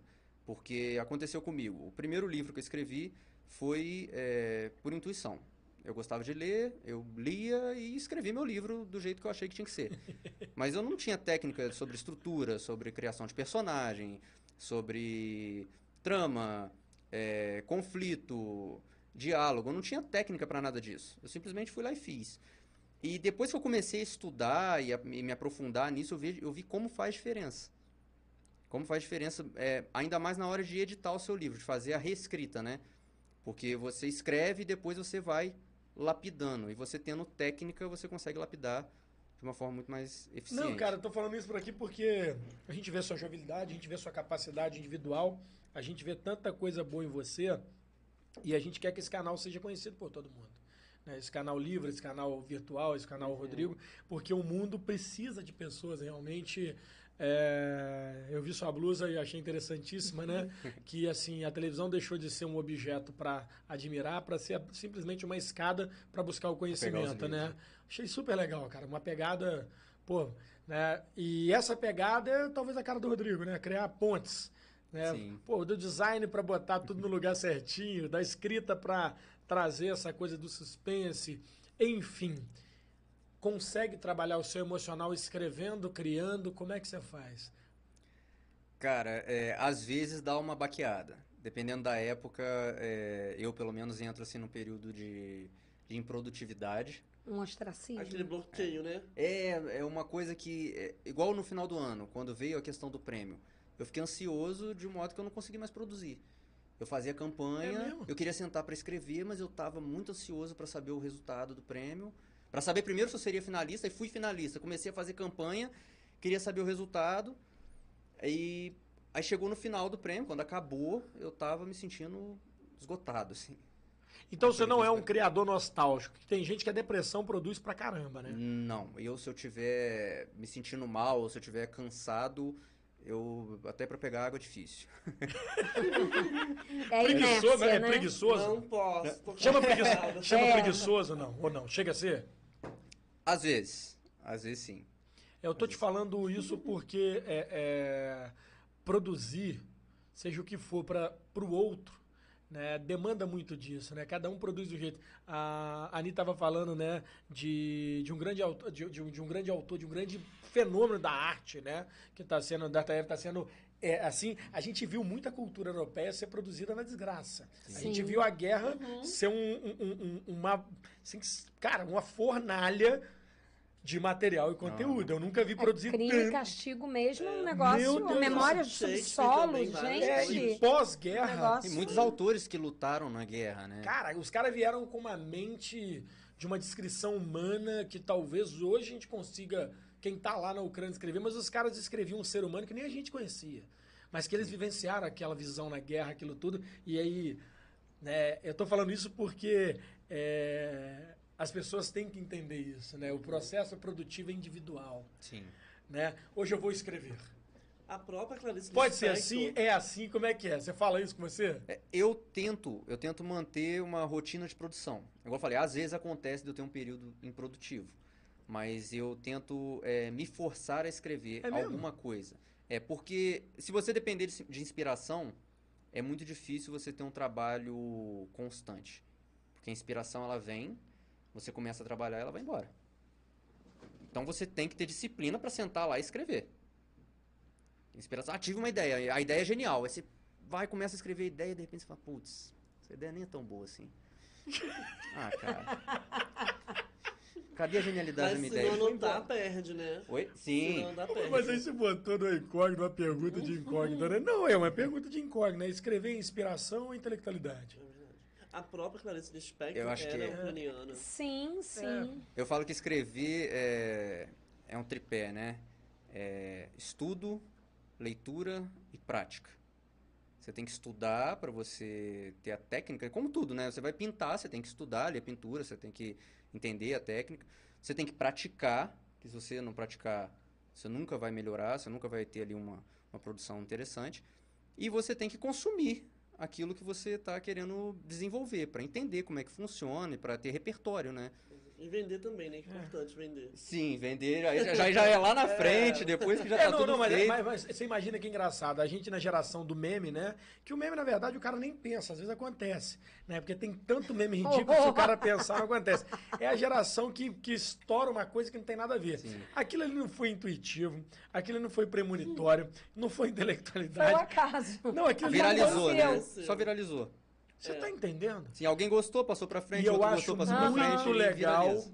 quando você chama um cara que é o fenômeno do meme, do meme às vezes, para ser entrevistado. Não dá cinco minutos de entrevista, porque não tem conteúdo. É complicado. Cara, eu já vi muito, né? Pouca não. Eu vejo os programas famosos, às vezes, na internet, convidar esses caras. Não dá cinco minutos de entrevista. Não rende. Porque não houve produção. Houve um acaso social Não de foi reconhecimento. intencional, né? Aquele trabalho não foi intencional. Não é, con- não é conteúdo, né? É, cara, eu- e, e é legal, mas tem, tem, tem, tem, tem entrevistador que consegue trabalhar isso, Thiago. Ah, né? eu Que o cara é um fenômeno, né? A gente tem que falar de um cara que tem pessoas que gostam, tem pessoas que não gostam. Eu acho ele intelectualmente, é, pro que ele faz, muito capaz, que é o Danilo Gentili. Uhum. Né? Ele consegue extrair leite de pedra desses caras. Né? Às vezes o cara vai num outro, não consegue ter meia linha de Não entrevista. rende, né? O Danilo consegue fazer um programa com esses caras. Né, são, é, a gente tem, né? O mundo tem muito, é, desculpe o termo pesado, mas é um termo real, a gente aqui não fala mentira, mas a gente tem muita gente hoje que é produtora de conteúdo que é chamado anencéfalo funcional. Né? É, na verdade, ele não produz nada mentalmente, ele só vai copiando e replicando. Né? São os anencéfalos funcionais. Né? Hoje- Mas hoje-. Ah, não posso falar o vulgo. Vou beber, beber água, porque a Vanessa fala que eu não bebo água. Não, eu tô falando Porque isso. ele só come, Vanessa. É, porque assim, chega a te dar até hora essa angústia, porque eu vi que você é meio contido às vezes em expressar as emoções mais profundas, né, de falar assim, te dá raiva às vezes, esse cara fala, putz, que bosta, e o cara fica só famoso. Dá. Com certeza. Com certeza. Aquele negócio que você, você trabalha, você faz, aí de repente você vê alguém. Não é não querer o sucesso do outro, mas é ver a forma como o outro tá fazendo sucesso, né? E você, cara.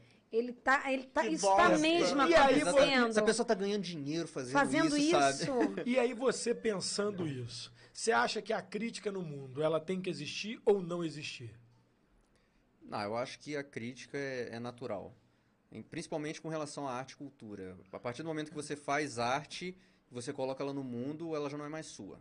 Ela é de quem quiser ver, consumir, opinar, criticar. É pública, né? É, Exatamente. eu tô, eu tô, tô te perguntando isso porque o mundo da, né, da gente ser, é, como é que chama, Thiago? Bloqueado não, é Ai, cancelado. Cancelado. É um termo, né? Sim. É, eu acho que a crítica ela é diferente de criticar.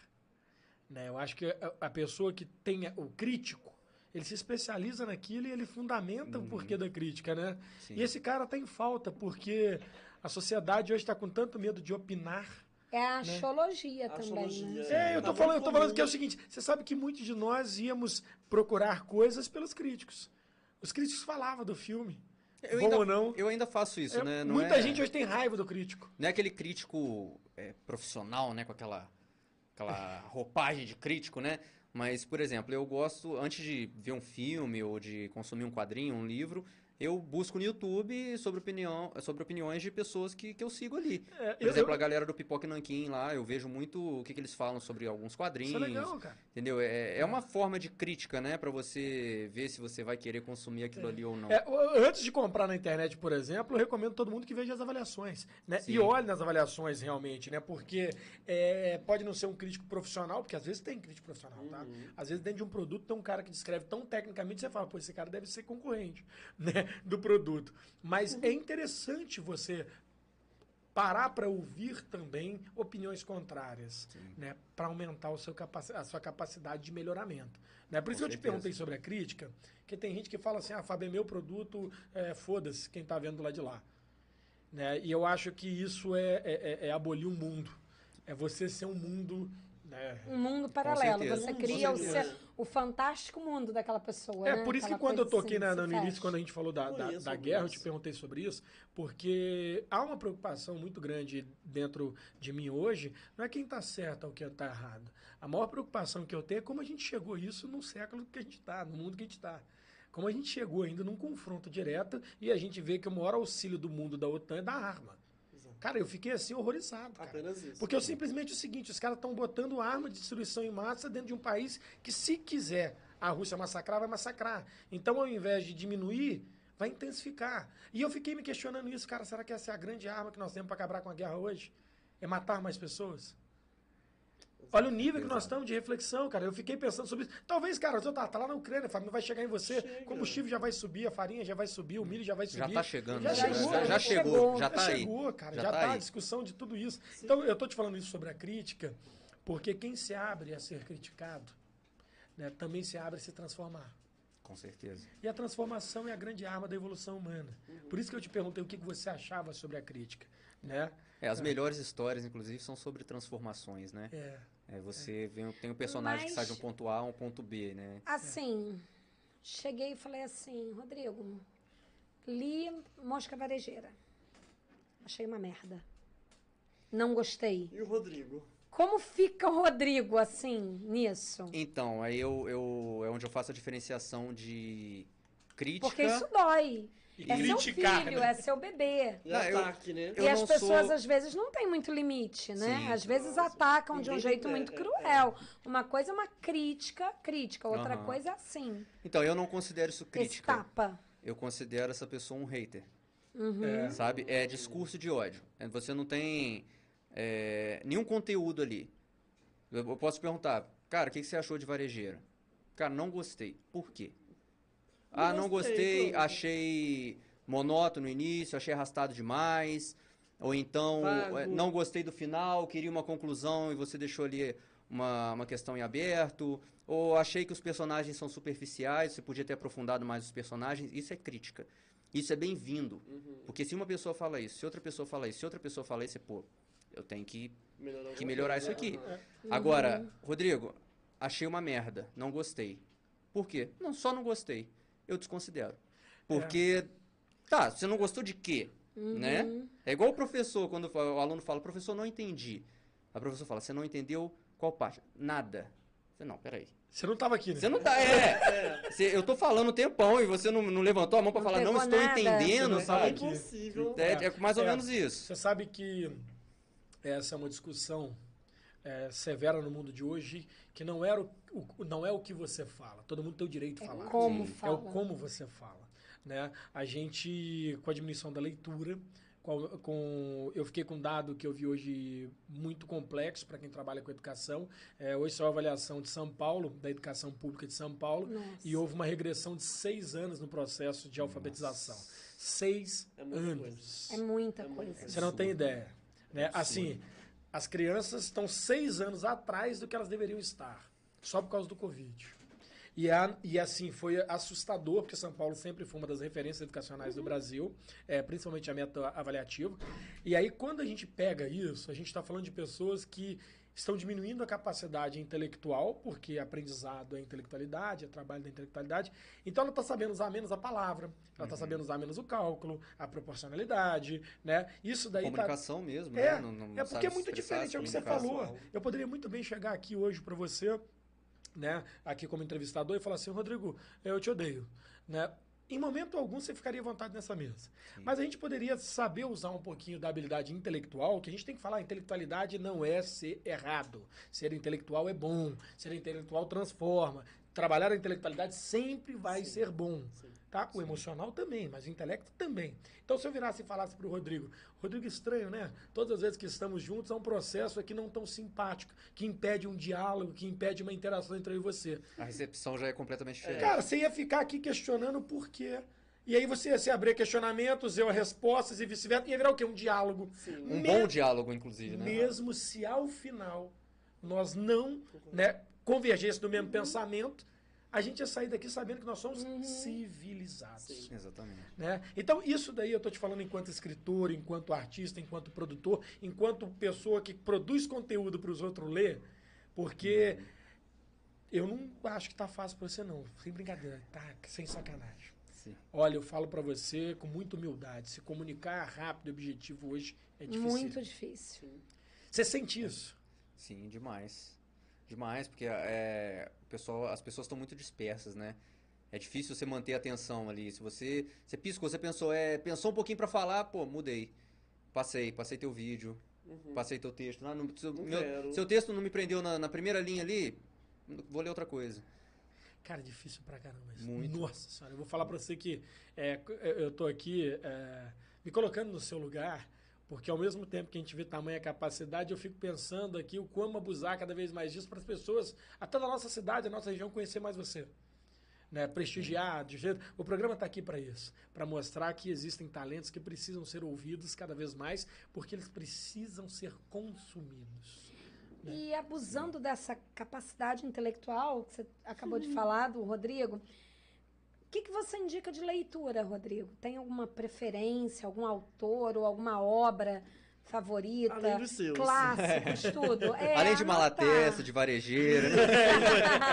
lógico, lógico. Esses já estão anotados, já te falei, né? ah, show de bola, é isso aí. Disponível, Olha, disponível aonde?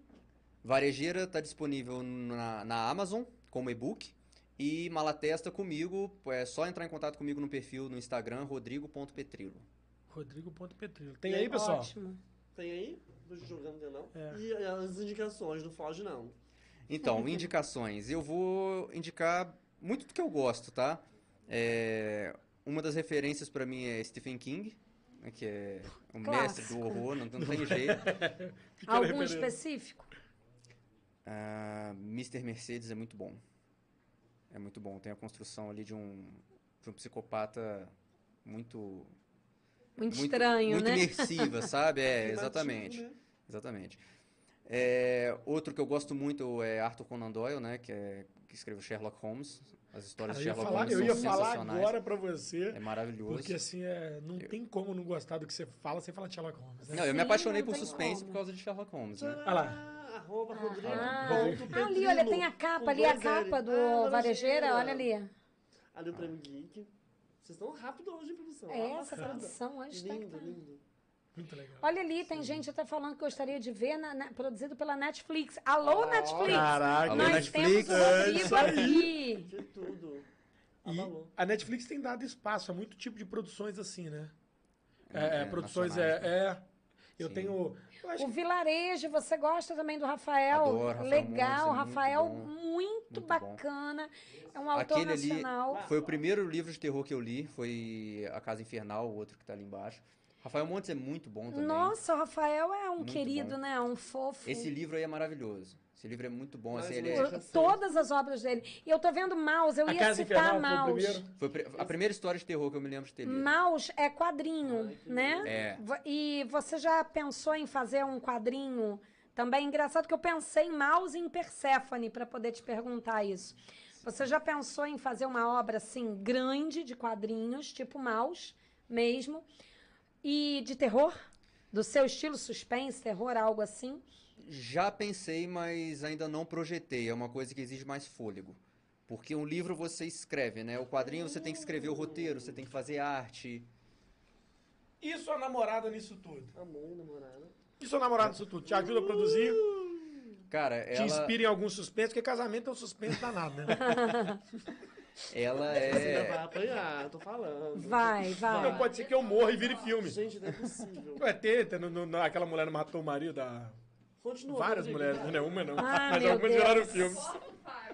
Vai, Corta o microfone do Fábio, por favor, gente. Senão ele vai ela dormir é- na casinha do cachorro. Ela é super parceira, cara. Tudo que é projeto, ela, ela pega junto, ela ajuda a divulgar, ela faz Pô, contato maneiro, com, com alguém que ela acha que pode colaborar com aquilo ali. Muito legal. Sabe, ela é super parceira mesmo, apoia tudo, apoia Ai, tudo. Tudo olha que eu quero fazer, ela legal, cara. pega junto.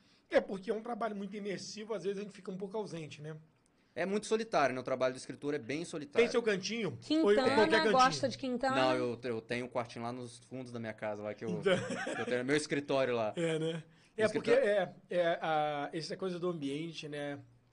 Ela tem essa coisa do, do- do meu cheiro, meu jeito, minha bagunça, minha zona, né?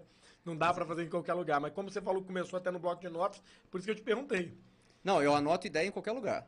Se eu tiver um, eu tô com o celular, eu anoto ideia. Tô com um caderninho na mão, eu anoto ideia. A ideia eu tento sempre anotar na hora, porque depois ela foge, né? Então eu Entendi. tento sempre anotar na hora. A ideia da Casa Fria foi assim. Autoajuda. Que foto linda. Esse Poder livro é Hábito. muito bom, Poder É. do Hábito. É muito bom. Ele gosta de café, gosta de vinho e gosta de cerveja, que já vi várias fotos aqui também. Esse livro é excelente. Tem muita história nesse livro também, porque ele te mostra o funcionamento do hábito é, através de estudos de caso, né? É, é. Então é não é um livro é, cansativo, não é Uhum. pura técnica, né? Ele, ele te conta muita É, história. na verdade, esse livro é um livro de aprendizado, como você se portar, até para a questão profissional. Né? Os hábitos que você deve largar e abandonar para que você convença. Né? Esses livros estão em alta, esses livros são reais. Mas eu volto, aí eu vou falar para a visão terapêutica, né, psicoterapêutica aí, né, todo hábito se demonstra na convivência. Né? Então, no primeiro encontro você pode esconder, mas na convivência Exatamente. dificilmente, porque o hábito é algo intrínseco. Né? Ele é uma criação que vem da persona. Né? Então isso é, eu falo sempre para os outros, na entrevista de emprego você pode esconder, na sua convivência não. Exatamente. Né? Isso é real. Né? Por isso que. É porque ele é involuntário, né? É, Até as a- dinâmicas de grupo hoje tomaram conta dos trabalhos por causa disso.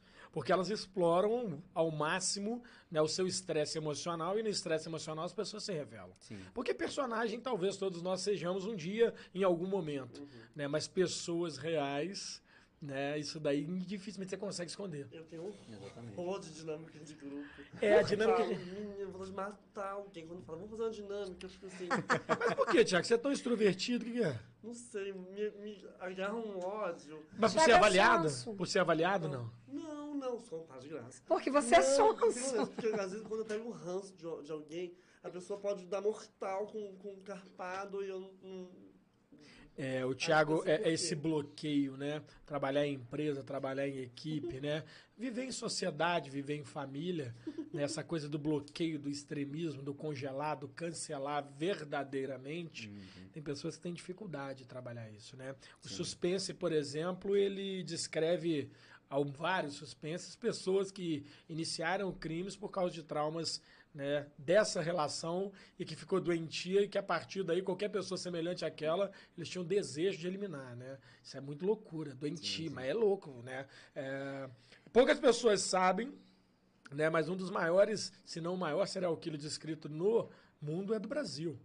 Né, que matou mais de, é o matador, mais de 400 pessoas que ele descreveu num caderno que ele tem anotado nome, data, como é que virou filme, né? Chama o Matador. Então, você, cara, são coisas loucas do suspense, do terror, mas que tá no dia a dia, cara. Sim. É, a gente não percebe, mas quem nunca desejou secretamente que uma pessoa desaparecesse do mapa de uma maneira Loucura isso, né? muito Tem filme, né? mente, Fórmula de Matar o assim, Chefe. né? Não, tem vários então, filmes. assim, sim, sim. é, eu acho que talvez suspense e esse tipo de terror, é, né, que, que vai culminar, esse suspense vai culminar nesse tipo de terror, eu acho que fica tão em alta porque mexe com um lado do ser humano que a gente é obrigado, aspas, porque algumas pessoas não fazem isso, a gente é obrigado a bloquear. Ah. Quem nunca sentiu, igual o Thiago falou, tem algumas pessoas que eu pego ranço. eu não consigo fazer. Não Você, consigo. não adianta, é Nossa. muito lindo o discurso assim, desejo disfarço. bem. A É, gente de mim, tenta bem desejar o longe, bem, aham. bem longe, É. mas a gente tenta desejar o bem. E quando você lê um suspense, um terror desses, você acha que pode fazer esse sucesso todo porque mexe com um lado da mente humana que está bloqueado, É, que é o- obrigado a ser bloqueado pela sociedade? A, a atração pelo terror, ela tem, tem diferentes é, motivos, né? É, um deles é essa questão da, da catarse, né? De você extravasar ali uma, uma- um sentimento ruim, uma coisa... é, você vê uma cena de terror, uma, uma cena de, de assassinato, vamos colocar assim, num filme de terror, aquilo, de certa forma, meio que te ajuda a extravasar uma coisa ruim que você está sentindo, vamos colocar assim. É, outra coisa é a pulsão por morte, né? O ser humano ele tem naturalmente uma pulsão por morte, aquela coisa de chegar na beira do precipício e parecer que o precipício está te puxando para baixo, sabe? É você, ele permite você experimentar uma situação de perigo, uma situação de morte num ambiente controlado. É, quando você olha para o abismo, o abismo olha para você, né? Seria. Então você experimenta aquela sensação, aquele medo, mas num ambiente controlado. Você, falou- você falou uma parada curiosidade aqui. O que, que você pensa dessa questão de morte? Em que sentido? Cara, você falou assim, pô, Rodrigo e morte. O que, que você fala sobre a morte? Fábio, eu fui a vida inteira ensinado pela minha mãe que a única coisa certa da vida é a morte. Então eu sempre tentei encarar com muita naturalidade, sabe? Eu sei que vai acontecer.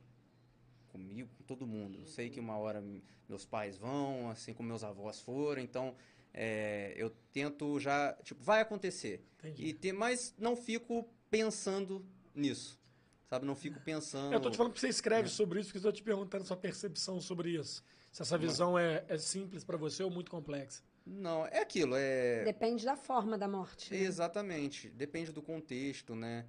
É o que eu tô falando. No terror, nessas histórias de terror de slasher, por exemplo, a morte é divertida. É, até escrota, né? É, é tipo assim, é divertido. Tem você tanto dá sangue, tem risada. 50 litros de sangue ali dentro do cara, né? Às vezes você tem um personagem lá tão chato que você quer que ele morra. E você fica feliz, você fica satisfeito quando você vê que ele morreu. Você fala, graças a Deus, morreu. Cara, morreu. Sabe? É, é uma coisa que, tipo assim, é o que. Vocês estavam falando, na vida não dá pra fazer isso. Tipo, você comemorar a que alguém morreu. não- sim. Não, assim, faz não, faz A não. maldade. Faz isso Assim, A não. maldade é não. maldade, Não, faz isso não. então, mas é isso daí que eu tô falando. Eu é esse filtro. nomes. O Fábio tá o Thiago tá falando ali. Não, dá sim, Fábio, porque é- é do ser humano, sabe? Gratidão. Só que por nós sermos anim- animais so- socia- é, so- Quem é sociais, Deus, né, né? Quem perdoa é Deus. Nós não. estamos aqui socializando, a gente põe esse filtro que o Fábio colocou, é o filtro social. Não, Thiago, Fábio é a gente pode não gostar, mas vamos tentar não. evoluir Eu prefiro as vilãs, eu espiritualmente. vilãs. Fica indiferente, Não, não é, larga não é pra nem uma lá. questão de ser, Eu tenho uma visão sobre a morte muito é, existencial mesmo. Cada um tem o seu time, cada um tem o seu momento. Para mim, acidente é uma forma de você morrer quando o seu corpo ainda não estava pronto para parar. Né? Isso é é uma, uma forma existencial, né? Porque a gente vê tanta gente que sofre acidente e não sente nada e, e uma pessoa que escorrega na própria casa, que vive a vida inteira e morre. Tá? Então é uma visão existencial que eu tenho de que a morte chegou a sua hora, você pode esconder debaixo da cama que o estrado cai na cabeça. Sou Sim. muito realista sobre isso. Vai acontecer né? quando tiver que Mas acontecer. também É. tenho muito essa visão de que a gente não tem a data da nossa morte porque a gente é tão despreparado que nós viveríamos o, pensando o dia de morrer ao invés de viver a vida que nós temos. Né? Então, por isso que quando os outros desejam algo para alguém nesse sentido, cara, eu acho que não. Acho que se a gente. A gente não vai mover isso, isso é da pessoa, cara. Sim. Né? Eu, não, eu, não, eu não me prendo a esses detalhes idiotas, às vezes, de é, ter essa coisa de ódio da pessoa. Cara, sem sacanagem. Se a pessoa não merece meu ódio, ela não merece nem meu reconhecimento. Quanto mais essa emoção ou esse tempo emocional que eu vou dedicar a ela. Sim. Eu simplesmente, puf, acabou. Tchau, né? Cancela. Mas é o ranço. Cancelou. Só, só isso. Não, ela passa, ela, não, ela inexiste pra mim se eu fizer esse cancelamento. É difícil, mas acontece. Mas e Entendeu? quando você tem que conviver com a pessoa Normal, que você cara. É cancelou? normal. Se eu, se eu conviver obrigatoriamente, é mecânico. Né? A dinâmica que eu tenho que trocar com ela, eu vou tocar. É como, por exemplo, você tecla no computador e você nunca perguntou a tecla se tá doendo. Uhum. Né? A pessoa que a gente não convive é assim, cara. Né? E por que, que tem que ser assim? Porque ninguém é obrigado a te amar e você não é obrigado a amar ninguém. Né? Nós somos obrigados a conviver. Aí sim chama sociedade. Rodrigo, e você? Você cancela? Ah, se não me faz bem, se eu não quero perto, eu deixo quietinho lá. Você É cancela famoso ou não- você deseja que faleça? O que, que você faz? Assim, Não, é- não, é não é desejo mal. Thiago? Não desejo mal, realmente. Nessa, nessa aí eu tô, eu tô com o Fábio nessa aí. Eu não. não tenho. Assim, Vou eu acordar acho que. todo dia e pensar naquela pessoa que eu não gosto. Não, é muito. Eu tô gastando muito. Eu acho que sentimento é um negócio que. é, A gente o próprio não- nome não diz, né? Você né? sente. Você sente, né? É um negócio que está dentro de você. E você pode nutrir o sentimento. Então eu posso ter um sentimento de raiva, que é repentino, eu não controlo, mas daí eu nutrir aquele sentimento ou não, Não. depende de mim. Não. Então eu tento não nutrir sentimento de ódio contra ninguém. Se eu não gosto da pessoa, vai com Deus, me deixa quieto aqui. É. Sabe? Não, não desejo mal, não, não quero que morra. Personagem não, personagem de filme eu desejo morte direto. Personagem, falar, ah, mata esse cara aí, cara, porque, pelo amor de Deus. Isso aí aí eu, eu tenho essa licença poética ali, não Você tá na que realidade, eu posso. Vou falar, vou confessar um desejo de infância meu aqui. Cara, meu eu Deus. queria muito, muito. Que as crianças não vão entender, quem tá nos ouvindo um pouquinho mais de idade. Cara, eu desejava muito que o lobo pegasse o papalégua.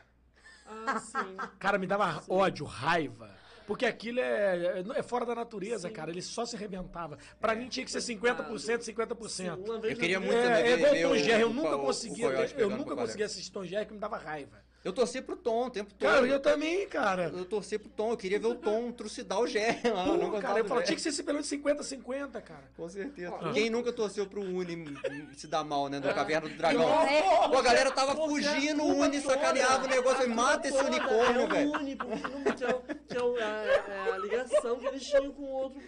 Com, É, a As cavernas do dragão. É, Exatamente, cara. Inferno. Deixa eu falar aqui rapidinho, ó. Lucas Pina, respeita o pai, olha. Vanessa Beijo, man- A Vanessa mandou Vanessa aqui, eu não sei se eu volto pra casa você. hoje aqui. A Vanessa mandou uma faca com uma caveira aqui. Eu não Pois sei. é. Eu acho que ela tá Ela limpando mandou liter- frango. É que não literalmente tinha o ossinho faca do na frango. Ela tá, tô- vou fazer a janta. Daiane não é isso, não? um beijo, Daiane, sempre com a gente. Daiane, Maravilhosa. muito querida, amamos. Daiane e projetos. Flávio e Sim, Isa. sim. É, são os três com o muito E com o queridos. Boomcast, um carinho total conosco. Gratidão. Ah, o Elton tá aqui também. Elton, um beijo pra você. Ele falou que felizmente todo mundo me ama. Olha, É, mas é porque você vai conhecer Será que o ele é Elton. falso? Não, ao contrário, é uma pessoa. é É uma é. pessoa. Né? Você conhece ele também? Sim, Eu tive conheço. a oportunidade Mas ver é, mas é o mentira. Quando você é muito bom, mais Uma gente te odeia bacana. mais do que você O imagina. que eu Elton, você tem uma ideia? Você tem uma ideia? O Elton é amigo da Aline. A Aline gosta do Elton. Se a Aline gosta, gente, Caralho, pode ter Mais certeza. água. Porque a Aline. essa foi foda, a Thiago. Aline, não, Essa a foi suspense, gosta- trash. Não, se a Aline Exato. gosta da pessoa, porque a Aline é uma A pessoa primeira seletiva. que eu, que eu aprendi A Aline é muito assistindo, seletiva. Então, sim. se ela gosta, A pode ter certeza eu que a pessoa é gente boa. nosso lá é beba água. Beba- É. É, é verdade. Você tem, você tem essa coisa da roda de, de, de conversa com os amigos. Eu vi que você gosta de um café, da cerveja. E são coisas que são prazerosas em conjunto, né? Servir um café, Sim. degustar. Você tem essa coisa? Ah, eu adoro. Eu adoro com- combinar um café na- lá na, na livraria, sentar lá um aí, caraca, Adoro, né? adoro. Quem é de Valença, a livraria reinaugurou a cafeteria. Sim. Tá linda, maravilhosa. A companhia do livro, né? Ousada, Tá né? Fazendo um café cultural, né? A gente parabenizando aí. Sim, sim. Bem né? legal, bem Luiz Henrique de ter feito, a mulher dele que é empreendedora, também do armazém, sempre com produtos Sim, culturais e artesanais. Né? A gente quer sempre incentivar e motivar pessoas que fazem a diferença né, na sua cidade e na Sim. sua vida. E café sem açúcar, tá? Aí, é o caraca. 100% café. Eu não consigo. Não, eu tomo com eu muito amo. pouco açúcar, mas 100% eu não consigo. eu tirei. Eu fui 100%, tirando, tirando aos 100%. pouquinhos. É, É, hoje eu uso uma colher rasinha, aquela de café raro, mas ainda não consegui tirar. Daqui a pouco você tá tomando sem nada. É, é muito melhor, Não. É um processo, um processo. Tirar o açúcar do café é um Não. processo. É. O gosto É, do eu sou café. contra usar adoçante. Eu tenho uma rejeição com adoçante, que não se eu usar umas gotas, eu fico o dia inteiro com gosto da boca. O gosto é horroroso. Horroroso. né? E cancerígeno. Não, velho. eu tomo sem açúcar, mas se tiver que ser adoçante ou açúcar, vai açúcar.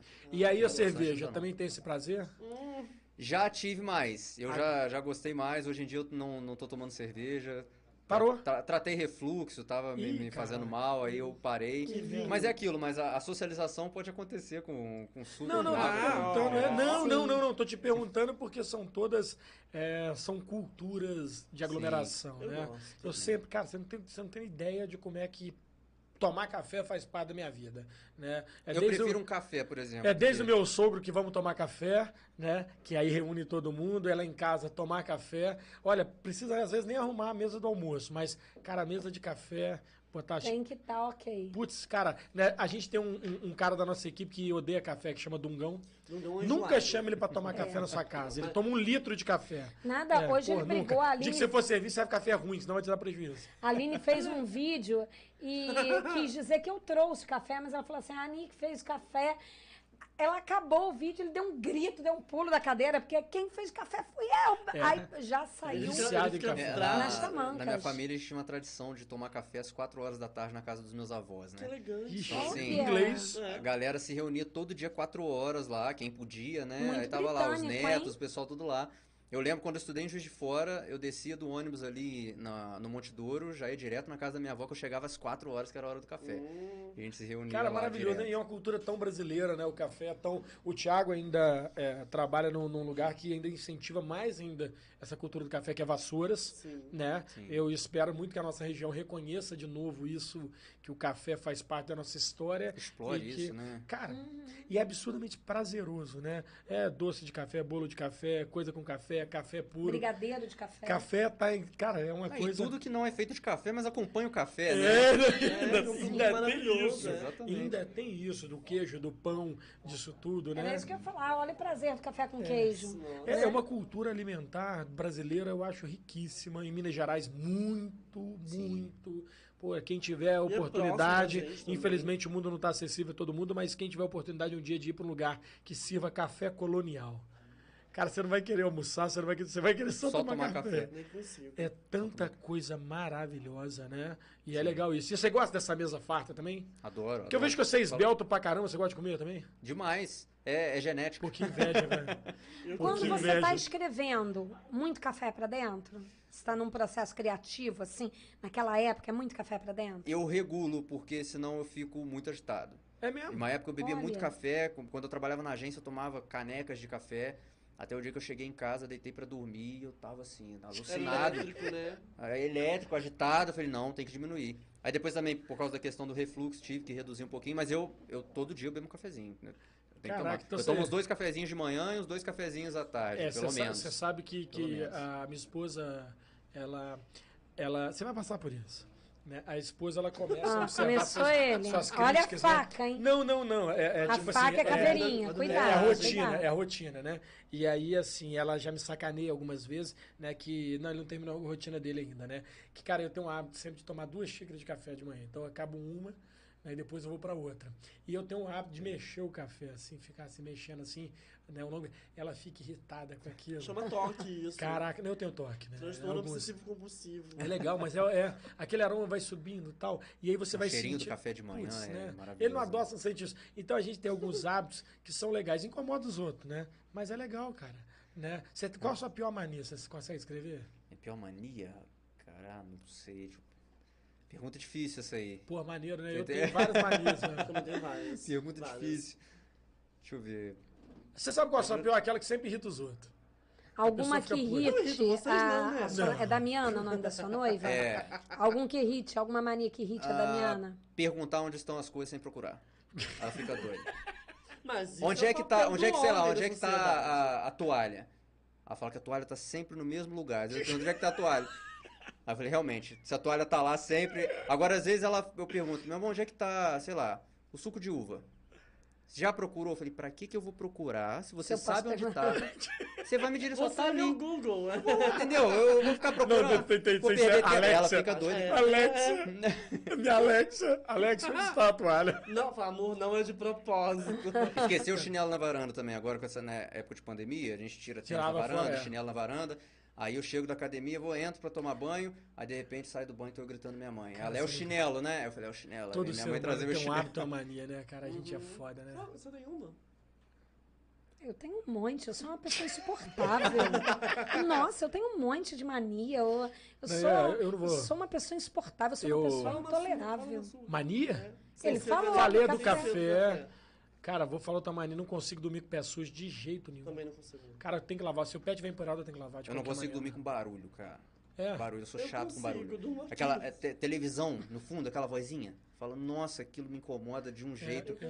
É, tenho- Se eu ligar o ventilador, ficar aquele ruído do ventilador constante abafando o resto Ih, do caraca, mundo, tem muita mania. eu cara. durmo. Agora, se tiver alguém conversando na sala, ou televisão ligada, eu tiver que dormir, nossa, de vez em quando eu levanto e falo, mãe, baixa Não, a gente, a gente é cheio de manias, né? Cara, e, e, e foda é quando as suas manias coincidem com a mania dos outros. Isso é foda. Lá em casa tem a mania do lugar na mesa. Ah, sim, eu sempre no Puta mesmo que lugar. pariu. Na velho. mesa? É, cara, porque o que acontece? É é uma rotina. Aí é um problema. A Vanessa, de segunda a sexta, geralmente ela não almoça com a gente porque ela tá trabalhando. Uhum. Eu, os dias que eu tô em casa, eu almoço, eu sento no lugar que eu acho que é meu. Todo fim de semana dá confusão porque aquele lugar é dela.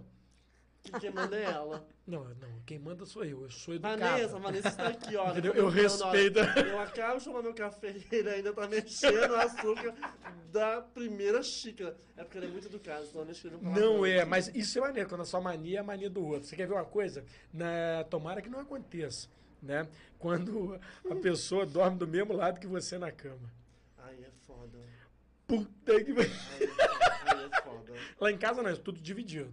Né? A gente, cada um dorme do seu lado e você vai viajar é a mesma coisa. Se eu revezar de lado, pira. Olha Dá só, eu acho que o Fábio tá querendo, assim, implicitamente te sugerir uma história de suspense que culmine em terror, que fale sobre casais. A gente Pô, não, não, não. Aí é o romance Não, vou te com falar, suspense cara, vou te terror, falar. entendeu? Se você ouvir- Entra naquilo se você ouvir falamos, 10 é casais ideia. com mais de Com certeza, é uma Se- semente aí, ó. Se você ouvir, pô, 10 casais com pelo menos 15 anos de casamento, cara, vontade de matar o outro pela, várias vezes assim, e vai dar um suspense, porque a forma de matar que vai mudar.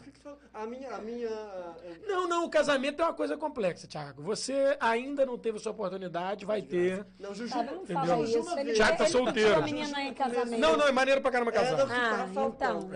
Não, casar é muito Thiago bom. tá Eu, solteiro, passou o carnaval muito solteiro. Não sei se voltou namorando. Você tá falando isso. Gente, começou. Vou falar sobre a minha. Eu- eu sou Não, mas o Thiago, você sabe o que qual Ah, é? não, sério mesmo? Não, você Nossa, isso é toque. Eu, po- eu Não, posso, isso é eu toque. posso comprar aquela que tem várias, Não, isso é mas toque, eu, Thiago. eu sempre compro que tem mais verde. Isso é Thiago, toque. não muda de assunto, Não, tá? Não muda Cara, de assunto. isso é toque. Tiago Isso é. fingiu que estava Jujuba Verde. passeando o carnaval inteiro e estava trancado dentro de casa acompanhado. Enganando todo Verdade, mundo. Thiago? Não, gente, Tá? para de graça. Conta isso aí, Thiago. É. Não, Jujuba Verde. Nossa senhora, você tá falando uma mania agora que eu, que eu não, não É passo por sério. ela há muito tempo. Sério, toda vez Quer que eu comprar compro- MM pra ver filme e separar por cor. Não, mas MM como tudo. Coisa Toque horrível. também. Nossa, eu faço isso. horrível. Mas Jujuba só Que verde. parada doida, cara. Marcelo, nós somos doidos pra caralho, né? Que grupo de louco, né, cara?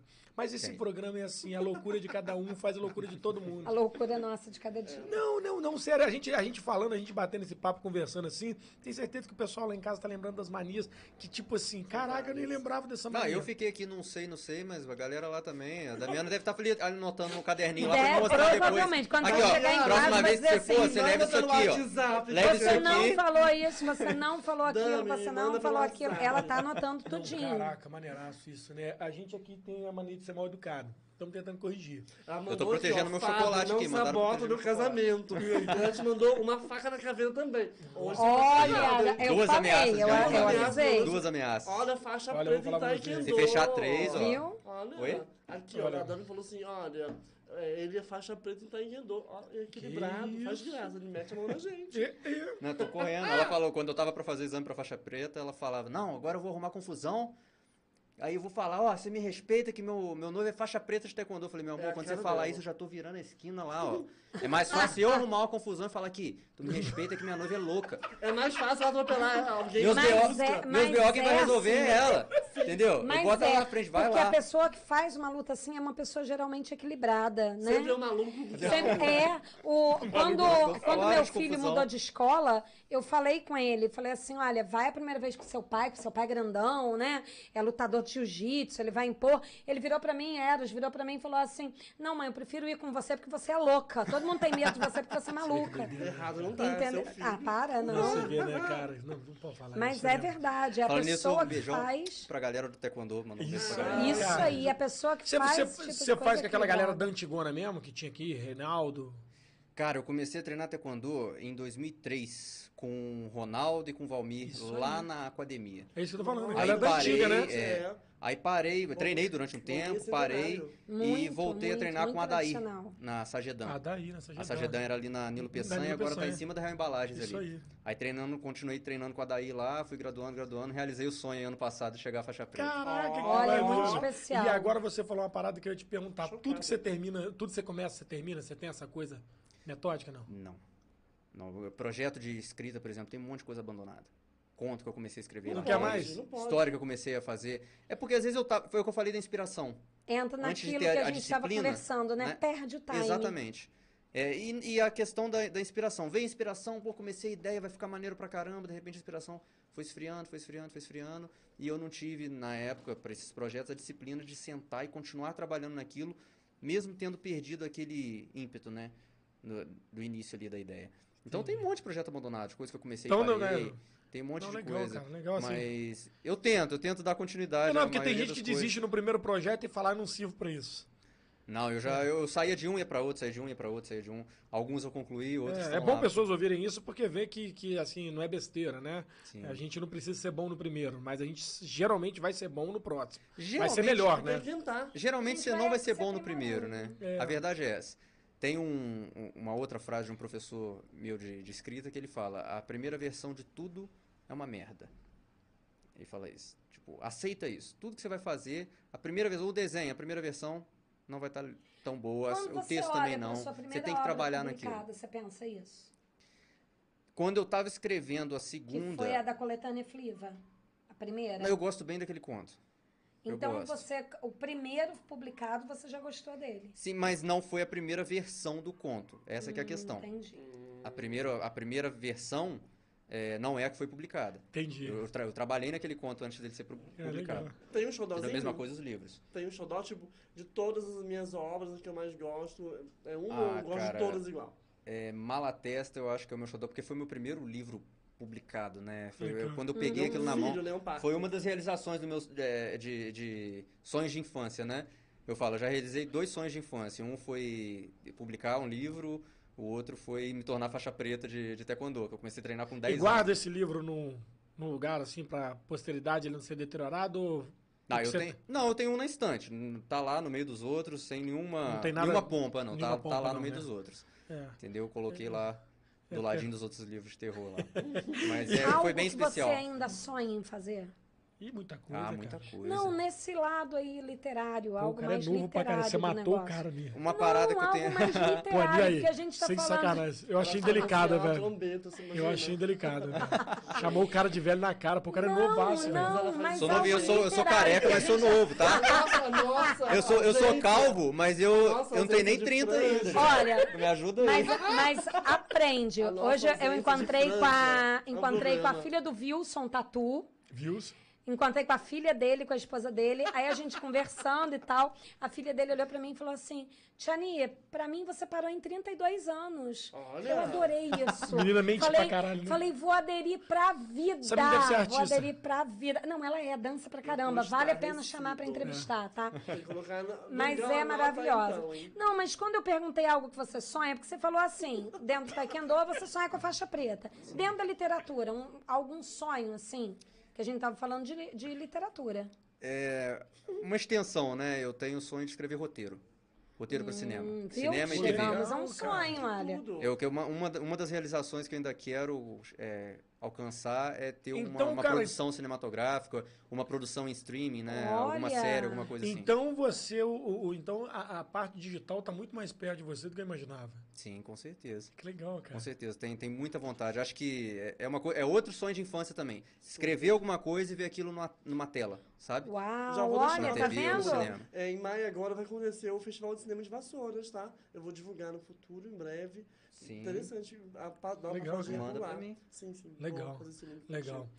E aí, família, que a gente não falou. O que, que é pra vocês isso daí? Você falou muito da referência da sua mãe, do seu Cara, pai, cara. É tudo. Fala um pouco do seu irmão. Seu irmão é daqui também? Sim, meu irmão é daqui também. Sou apaixonado, alucinado no meu irmão, sempre fui. E, e é engraçado que a, a gente é muito diferente, né?